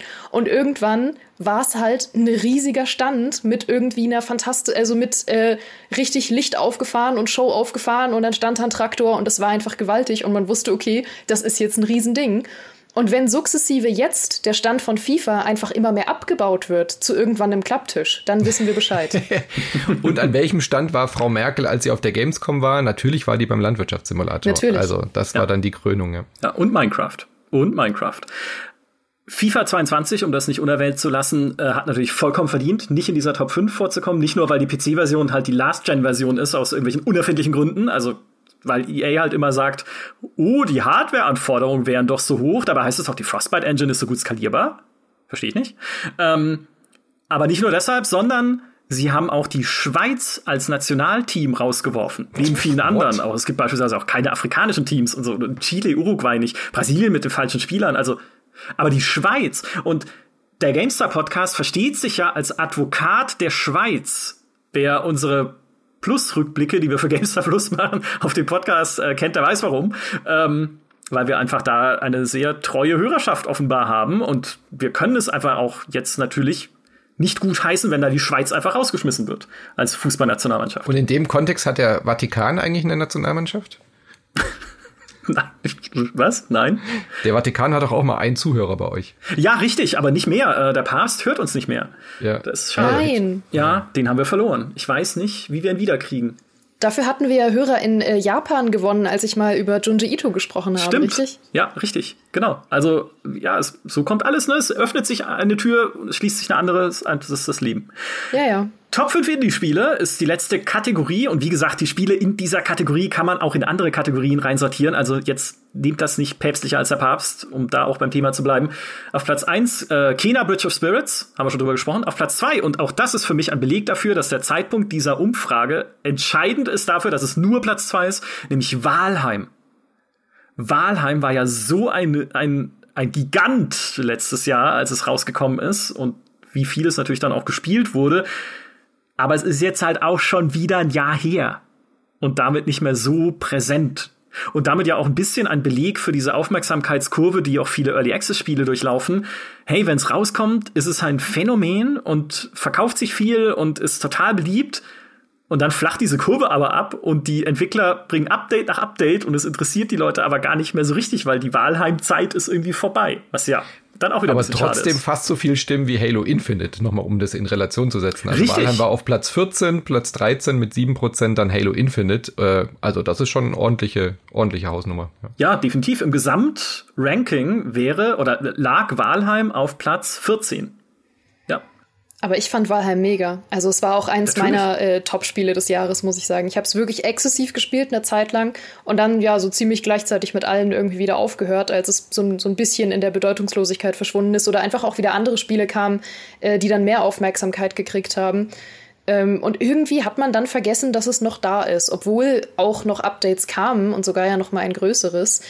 Aber die Zeit, die ich damit hatte, war fantastisch. Ich würde auch eigentlich total gern noch mal zurück. Und es wird, glaube ich, auch noch viel von sich reden machen. Also das ist ja noch lange nicht zu Ende entwickelt. Nein. Ich denke, ich hoffe auch, dass es noch mal eine große, eine große Rückkehr macht. Es wird zumindest nicht das neue Minecraft für die GameStar. Also so, wo man es jahrelang verschlafen hat, über dieses Spiel zu reden. äh, das ist diesmal zumindest nicht passiert. ja, das reden wir auch. Wir haben gelernt. Auf Platz drei steht Subnautica Below Zero. Ist nicht abgesoffen, haha. Ah, okay. Ich habe extra eine Pause gelassen, ob irgendjemand was Gehaltvolles sagen kann. äh, gehaltvoller für mich wird es auf Platz 4, denn ich war, da war mein Glaube an die Menschheit endgültig wiederhergestellt, was diese Umfrage angeht, nämlich Loop Hero. Loop Hero ähm, habe ich äh, das komplette Weihnachten über gespielt. Die komplette Weihnachtszeit äh, auf der Nintendo Switch, muss man äh, sagen, weil ich da mich von meinem PC fernhalten musste. Aber yay, was für ein fantastisches Spiel. Und so motivierend. Und immer wieder kannst du halt neue Kombinationen von Geländeteilen ausprobieren. Und hey, was ist denn, wenn ich den Sumpf neben die Vampir-Villa setze? Vielleicht gar nichts, aber vielleicht sind dann halt auch Vampire drin. Und toll. Also es ist, ich liebe es so sehr. Es ist so ein cooler Gameplay-Loop. Äh, spielt ja auch mit dieser Loop-Mechanik. Äh, und Autobattler, da kannst du mich ja normalerweise mit jagen. Wenn du mir auf dem Handy sagst, hier spiel mal dieses Idle-Game oder ein Autobattler, dann hau ich dir das, dein Display kaputt, damit du es mir nicht zeigen kannst. Wow. Sorry. Heftige Reaktion, Manu, aber okay. Die, es ist für mich die absolute Anti-Spiel-Genre. So, so Autolooper und so. Bäh. Furchtbar, aber äh, dieses Loop Hero, das erfindet dieses Genre so komplett neu und du hast so viel zu tun und es ist so motivierend. Äh, richtig, richtig klasse. Ich bin eigentlich äh, einerseits sehr happy, dass die Community das hier äh, überhaupt in der Top 50 hat, weil es ist wirklich ein durchaus hässliches Spiel. Also ich muss so vielen Leuten immer sagen, nein, spiel das. Ja, aber hast du mal gesehen, wie die Screenshots aussehen? Das sieht ja katastrophal aus. Ja, ja, ja, aber es ist wirklich richtig gut. Also, ähm, und gerade wenn ich irgendwie äh, Reviews oder so für euch schreibe mit irgendwelchen Pixel-Spielen, dann habe ich immer 20 Kommentare unter diesen Artikeln, dass man Pixelspiele nicht mehr angucken kann. Und dass Loop Hero hier trotzdem drin ist, rechne ich euch, liebe Community, sehr hoch an. Ja. Wäre auch tatsächlich im Gesamt, in der Gesamtwertung auf Platz 25 gelandet. Also in den Top 25. Und auf Platz 27, und da habe ich gedacht, hä? Wie kann das sein? Ist äh, das in dem Fall auch fünf platzierte Spiel im Indie-Genre, nämlich Medieval Dynasty. Oh je. Medieval Dynasty. 4,1 Prozent. Ich muss dazu sagen, mit Medieval Dynasty ähm, ver verbindet mich und äh, die Kollegen Fabiano und Elena ähm, eine wilde Geschichte. Weil Fabiano ist bei uns der äh, Mann für Medieval Dynasty gewesen die ganze Zeit und hat äh, ja gefühlt, also wirklich jede Woche einen Artikel zu Medieval Dynasty rausgebracht. Und Elena und ich haben das immer so von der Seitenlinie betrachtet und waren immer so, du kannst doch nicht schon wieder über Medieval Dynasty schreiben. Das ist doch jetzt schon fünfmal draußen gewesen und wir hatten schon vier Tests. Und irgendwann meinte Fabiano, nee, ist immer noch im Early Access. Und also wir, was wir alles dazu hatten, ein Early Access Test, eine Roadmap, ein äh, Early Access Nachtest, dann den finalen Test, dann nochmal eine Roadmap für nach den Release. Und irgendwie hat dieses Spiel nicht aufgehört. Naja, und als es dann gerade aufhörte, wurde ähm, Sengoku Dynasty angekündigt. Also es wird nie enden. Immerhin besser platziert als Battlefield 2042 und Call of Duty Vanguard. Ja. Also Medieval Dynasty hat sie alle aufgefressen. Für die, die es nicht kennen, das ist so eine Mischung aus mittelalterlichem Aufbauspiel, aus der Ego-Perspektive. Also du spielst eine Person, aber baust auch ein Dorf auf. Lebenssimulation, ne? man kann auch heiraten. Irgendwie Fabiano ist doch gleich in, seinem, in der ersten Partie, die er gespielt hat. Das weiß ich noch, weil ich das Video darüber gemacht habe, weil er mir dann seine Videoaufnahmen geschickt hat und ich habe sie vertont. Ist seine Ehefrau einfach in den Wald gerannt, nur weg von ihm und man hat sie nie wieder gesehen. ähm, ah, wie toll. Ich Vielleicht wollte die Käse verkaufen, oder wie war das? Ich würde so gerne mal einen eigenen Podcast mit Fabiano aufnehmen, wo er nur über seine gescheiterten Spieleromanzen redet. Oh ja. Weil da hat er so viele Geschichten. Ja, natürlich. Natürlich, also das im Namen der Community, dem, Das könnte man dem Head of Podcast pitchen, glaube ich. Ja, ja, ja, Mensch, wer könnte das sein? Approved. Vielleicht Podcast Micha. Ja, Auto-Approve. Do it. ähm, genau, das waren die Top 5 Indies. Und jetzt, jetzt, wir sind schon sehr weit über der Zeit. Tut mir leid, dass ihr euch durch diesen langen Podcast quälen müsst. Ja, aber Micha, ganz kurz, wir müssen noch, noch motzen, dass Inscription nicht in der Top 5 Indie drin ist. Es ist ja, ja. immerhin in der Top 50, aber Inscription ist nach äh, It Takes Two mein absolutes Lieblingsspiel dieses Jahr. Und das darf nicht unerwähnt bleiben. Erkläre dich, was Inscription ist. Es ist ein Kartenspiel und das ist ja eigentlich immer ganz, äh, wird ja auch geliebt hier bei der Community. Also es ist ein Kartenspiel, was so ein Mindfuck äh, dir präsentiert und mehr möchte ich gar nicht sagen. Man denkt am Anfang, das ist nur eine Indie-Version von Hearthstone oder sowas wie Slay the Spire und dann entfaltet sich das Spiel so dermaßen, dass du überhaupt nicht mehr weißt, wo oben und unten ist. Also wenn man sowas wie It Takes Two mag, ein Spiel über Spiele, dann muss man Inscription gespielt haben letztes Jahr. Ja, was vielleicht hilft bei der Einordnung ist, dass das von den Machern von Pony Island stammt. Und äh, das kennen ja mittlerweile viele. Also, dass man davon ausgehen kann, dass es mehr ist, als es äh, auf den ersten Blick den Anschein hat. Und auf den zweiten und auf den dritten auch. Okay, ja. richtig. Spielt es, spielt es. Es wäre auf Platz 6 gelandet, der im, im äh, Indie-Genre, ne, was auch immer das ist. Also, äh, auch es hat Anerkennung erfahren, aber ein bisschen zu wenig. Weniger als Medieval Dynasty, offenbar. Ja, dann, dann lieber eine Frau, die in den Wald rennt, als Kartenspielen mit, mit äh, Twist, sozusagen. Die letzte Kategorie, und das ist äh, tatsächlich äh, noch eine wichtige, weil da so viel tolle Sachen drin standen, dass man einen eigenen Podcast drüber machen könnte. Aber warum einen eigenen Podcast machen, wir einfach unendlich lange in diesem Podcast bleiben können? Der Geheimtipp der Community.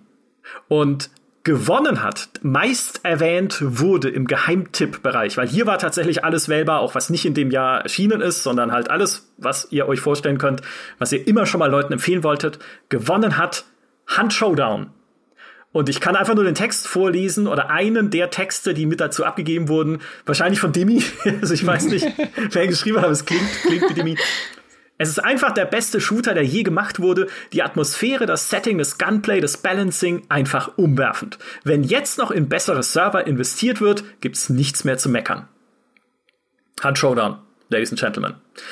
Ja, gezeichnet Dimitri Vidal.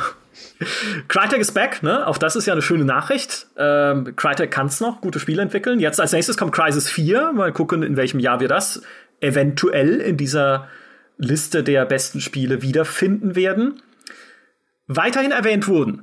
Zweimal The Witcher 3, habe ich schon gesagt, ja, immerhin, ne? also die Flagge wird hochgehalten. Sechsmal Stellaris, Dankeschön, insbesondere für den einen Teilnehmer oder die Teilnehmerin, die in das Feld, was macht Stellaris besonders, einfach nur eingetragen hat, fragt Micha.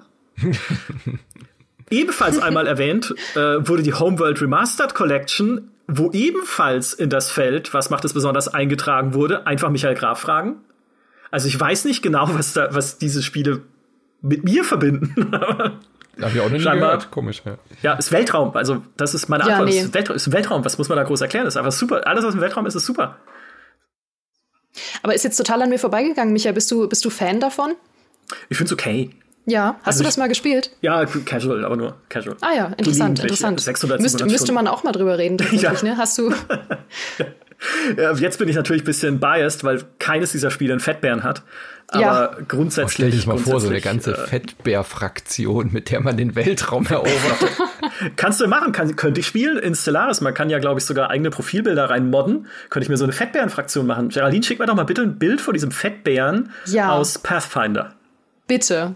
Das Und würde mich so glücklich machen. Ist äh, Deal. Ja, das äh, wird ein Artikel auf gamestar.de. Fettbären Let's Play. Äh, okay, ähm, des Weiteren genannt wurden bei diesen Geheimnissen natürlich viele alte Bekannte, ne? sowas wie Satisfactory, Deep Rock Galactic, DCS World, Hades, Outer Wilds, Planet Side 2, der alte Schinken, aber immer noch da. Äh, ein flammendes Plädoyer wurde gehalten, auch für Aliens Fireteam.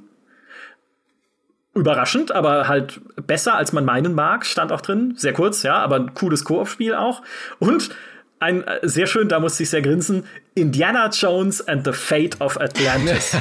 Die Tradition, sehr schön. Und es ist, wir leben in einer Zeit, in der man jungen Leuten Indiana Jones and the Fate of Atlantis wieder als Geheimtipp verkaufen kann. es war ein schöner Text auch dabei. Ähm, da stand, die ganzen Point-and-Click-Adventures von LucasArts haben mich in meiner Jugend begleitet und begeistert. Kaum ein anderes Genre lässt mich noch heute so effektiv die tolle Zeit Revue passieren und in Nostalgie schwelgen Schwelken, Schwelgen, Entschuldigung. Durch meine rosarote Brille haben etwa Indie 4, Monkey Island oder Day of the Tentacle kaum etwas von ihrem Charme verloren. Ha. Kann ich zustimmen. So und das Schöne ist, dass ja viele davon jetzt mittlerweile im Game Pass gelandet sind mhm. oder weiterhin landen und vielleicht jetzt wieder einen kleinen zweiten Frühling erleben. Das fände ich sehr schön. Ja, in der Tat. Es gab auch noch ein paar Spiele in dieser Geheimtippliste. Ich hatte es ganz am Anfang angeteasert, von denen ich noch nie gehört habe. Ein äh, paar davon vielleicht schon mal irgendwie gehört, aber ich wusste nicht, was es ist. Und acht davon habe ich mir rausgesucht. Oder sind es neun? Ja, warte mal, eins, zwei, drei, vier, fünf, sechs, ja, ein paar davon habe ich mir rausgesucht, um sie einfach an dieser Stelle noch als Geheimtipps auch euch mitzugeben, falls ihr irgendwie gerade noch nach neuen Spielen sucht. Das erste ist Islanders. Islanders ist auch so ein wie ich vorhin gesagt habe, ne, viele Leute suchen offensichtlich Entspannung und es ist so ein minimalistisches Spielchen, in dem man Inseln aufbaut und jede Partie saugt dich wieder ein paar Stunden lang rein. Kostet nur fünf Euro auf Steam, also ne, eigentlich nur ein, ein Kleinod, aber halt einfach so ein entspanntes vor sich hin Inseln aufbauen für Leute, die es mögen und die die Ruhe suchen. Jetzt ist der Moment wieder gekommen. Äh, Islanders stammt nämlich auch äh, von ehemaligen Kommilitonen von mir, von der HTW Berlin Game Design. Wie, wie kann denn, äh, das ist wie Dorfromantik, ne? Ja. Weil irgendwie alle, alle Spiele, die dort entwickelt werden, sind irgendwie so entspannte Aufbau- naja, Spielchen. also ist doch logisch, wer mit Geraldine zusammen studiert hat, der kann ja nur wholesome sein. Oh. Ach so. Ich dachte, wer in Berlin Mann. wohnt, sucht halt automatisch so Entspannung und Ruhe. Also ich kann bestätigen, dass wir in diesem Studiengang selten entspannt waren, aber vielleicht ist genau das der, der Trick. Das war dein positiver Einfluss, genau. Ich wusste, es aber tatsächlich cool, weil ich wusste nicht, dass das aus Deutschland stammt. Was ja, also jetzt noch mehr Kaufanweisung in dem Sinne. Äh, dann erwähnt wurde Wings over Flanders Fields. Äh, hat nichts mit Simpsons zu tun, sondern ist eine Flugsimulation im Ersten Weltkrieg mit einer dynamischen Kampagne. Da bin ich aufmerksam geworden, äh, weil so dynamische Kampagnen kennt man noch damals aus, also für die Leute, die es gespielt haben, aus Falcon äh, 4.0 beispielsweise. Finde ich sehr, sehr cool, weil sie dir einfach im Prinzip unendliche Wiederspielbarkeit generieren, weil sich die Kampagne ja danach weiterentwickelt, was du tust. Also welche Einsätze du fliegst, wie viele gegnerische Asse du abschießt. Die KI soll Berichten zufolge sehr clever sein.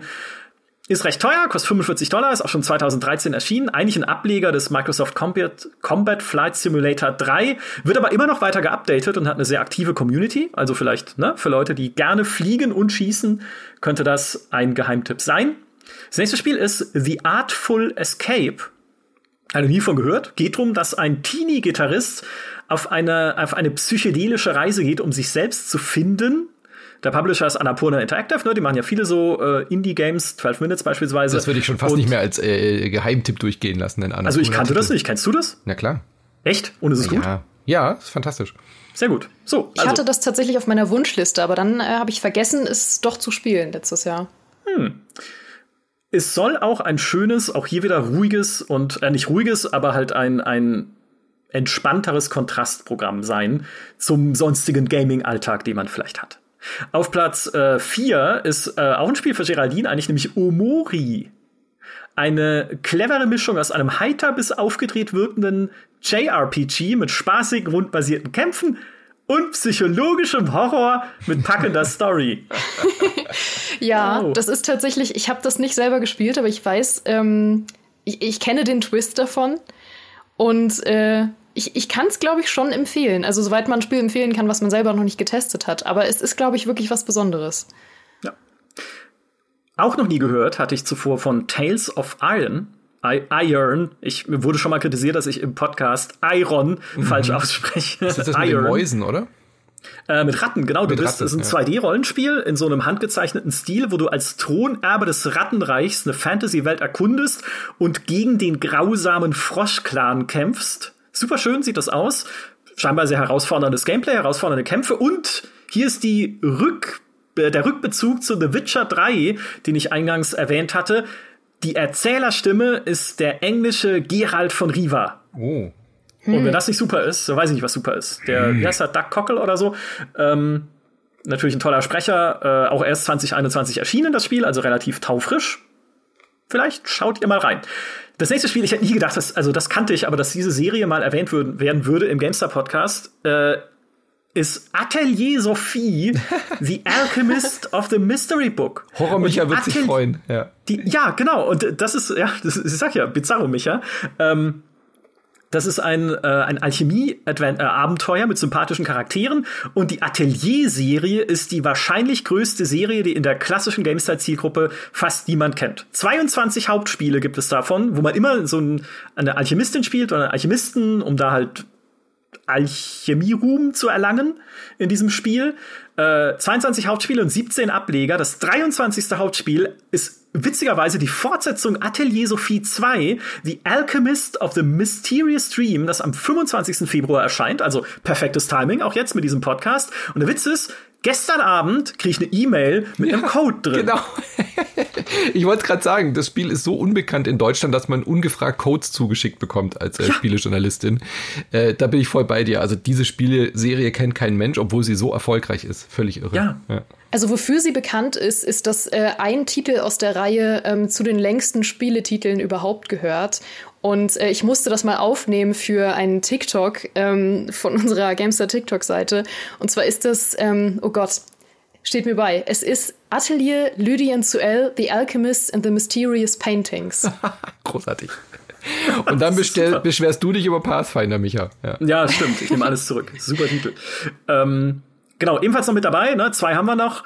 Strangeland ist ein Point-and-Click-Adventure mit sehr vielen Entscheidungen. Es ist nicht sehr lang, aber dadurch sehr wiederspielbar. Und der Text, auch den wir dazu bekommen haben, ist ein fantastisches Erlebnis mit einer mitreißenden Story und vor allem, du kannst einen zweiten Durchlauf machen mit Entwicklerkommentaren, die dir nochmal Hintergrundinfos geben und eine ganz neue Dimension zu diesem Spiel hinzufügen durch persönliche Geschichten des Autors. Was ich immer sehr, sehr cool finde, einfach nochmal so ein ja, quasi wie ein Director's Cut zu erleben und nochmal erklärt zu bekommen, was denn eigentlich vielleicht hinter den Sachen steckt. 94% positive Wertungen auf Steam. Also auch das ein Geheimtipp. Und das letzte, beim letzten, den ich jetzt noch hier auf der Liste habe, es gab noch viel mehr Spiele, aber die jetzt alle zu erwähnen, würde den Rahmen endgültig sprengen. Aber das letzte habe ich gedacht, das muss ich spielen. Und das habe ich auch gemacht. Also ich habe es mir direkt geholt auf Steam und äh, gespielt. Das ist nämlich Crying Suns. Und Crying Suns ist ein, eigentlich im Prinzip so ein Spiel wie FTL. Also wo du ein Raumschiff hast, in dem Fall ein Schlachtschiff und auf einer Karte, die fast exakt so aussieht wie die von FTL, von Sektor zu Sektor springst. Du wirst dann auch irgendwann verfolgt irgendwie von äh, Verfolgern, die dich halt äh, besiegen wollen. Und es ist aber sehr cool, weil die Schlachten, die du schlägst, sind nicht ganz so wie die von FTL, weil du kämpfst zwar auch immer gegen ein gegnerisches Schiff, aber auf so einer Hexfeld-Strategiekarte.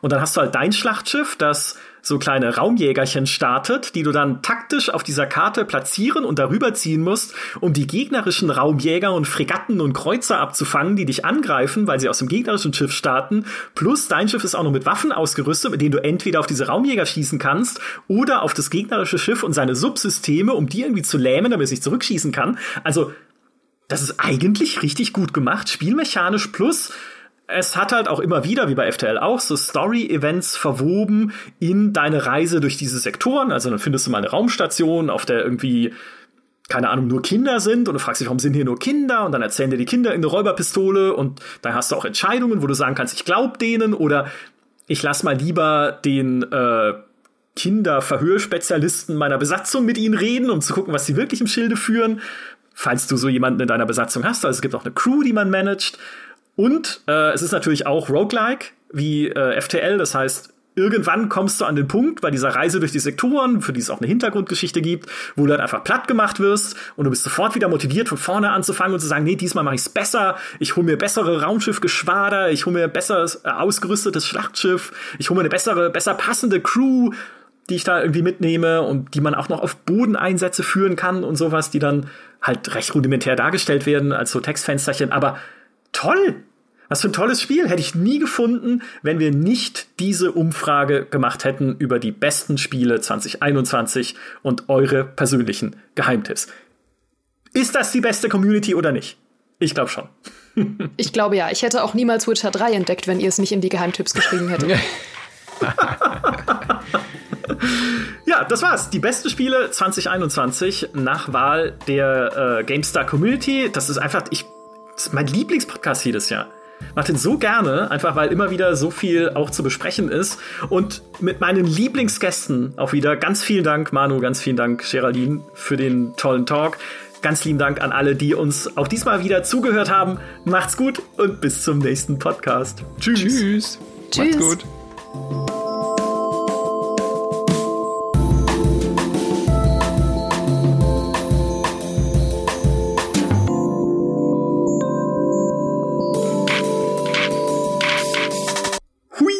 sorry, dass es jetzt doch so lang geworden ist. War doch schön. Und Civilization 6 wächst permanent und steht äh, momentan jetzt auch wieder bei. Ach nee, warte, ich hab's falsch gesagt. Äh, ich sag's nochmal, sorry, ich, ich wiederhole den ganzen. Holger, cutte das.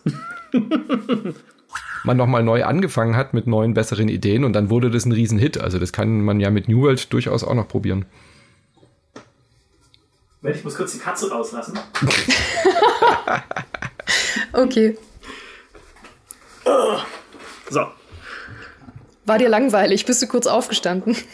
Ja, ich habe kurz die Katze rausgelassen. Ich, das war kein Euphemismus für irgendwas. Ich habe wirklich die Katze rausgelassen. Hallo? Ja, ja, erzähl du mal weiter, Manu. Ich lass kurz die Katze raus. Jetzt ist die Katze aus dem Sack.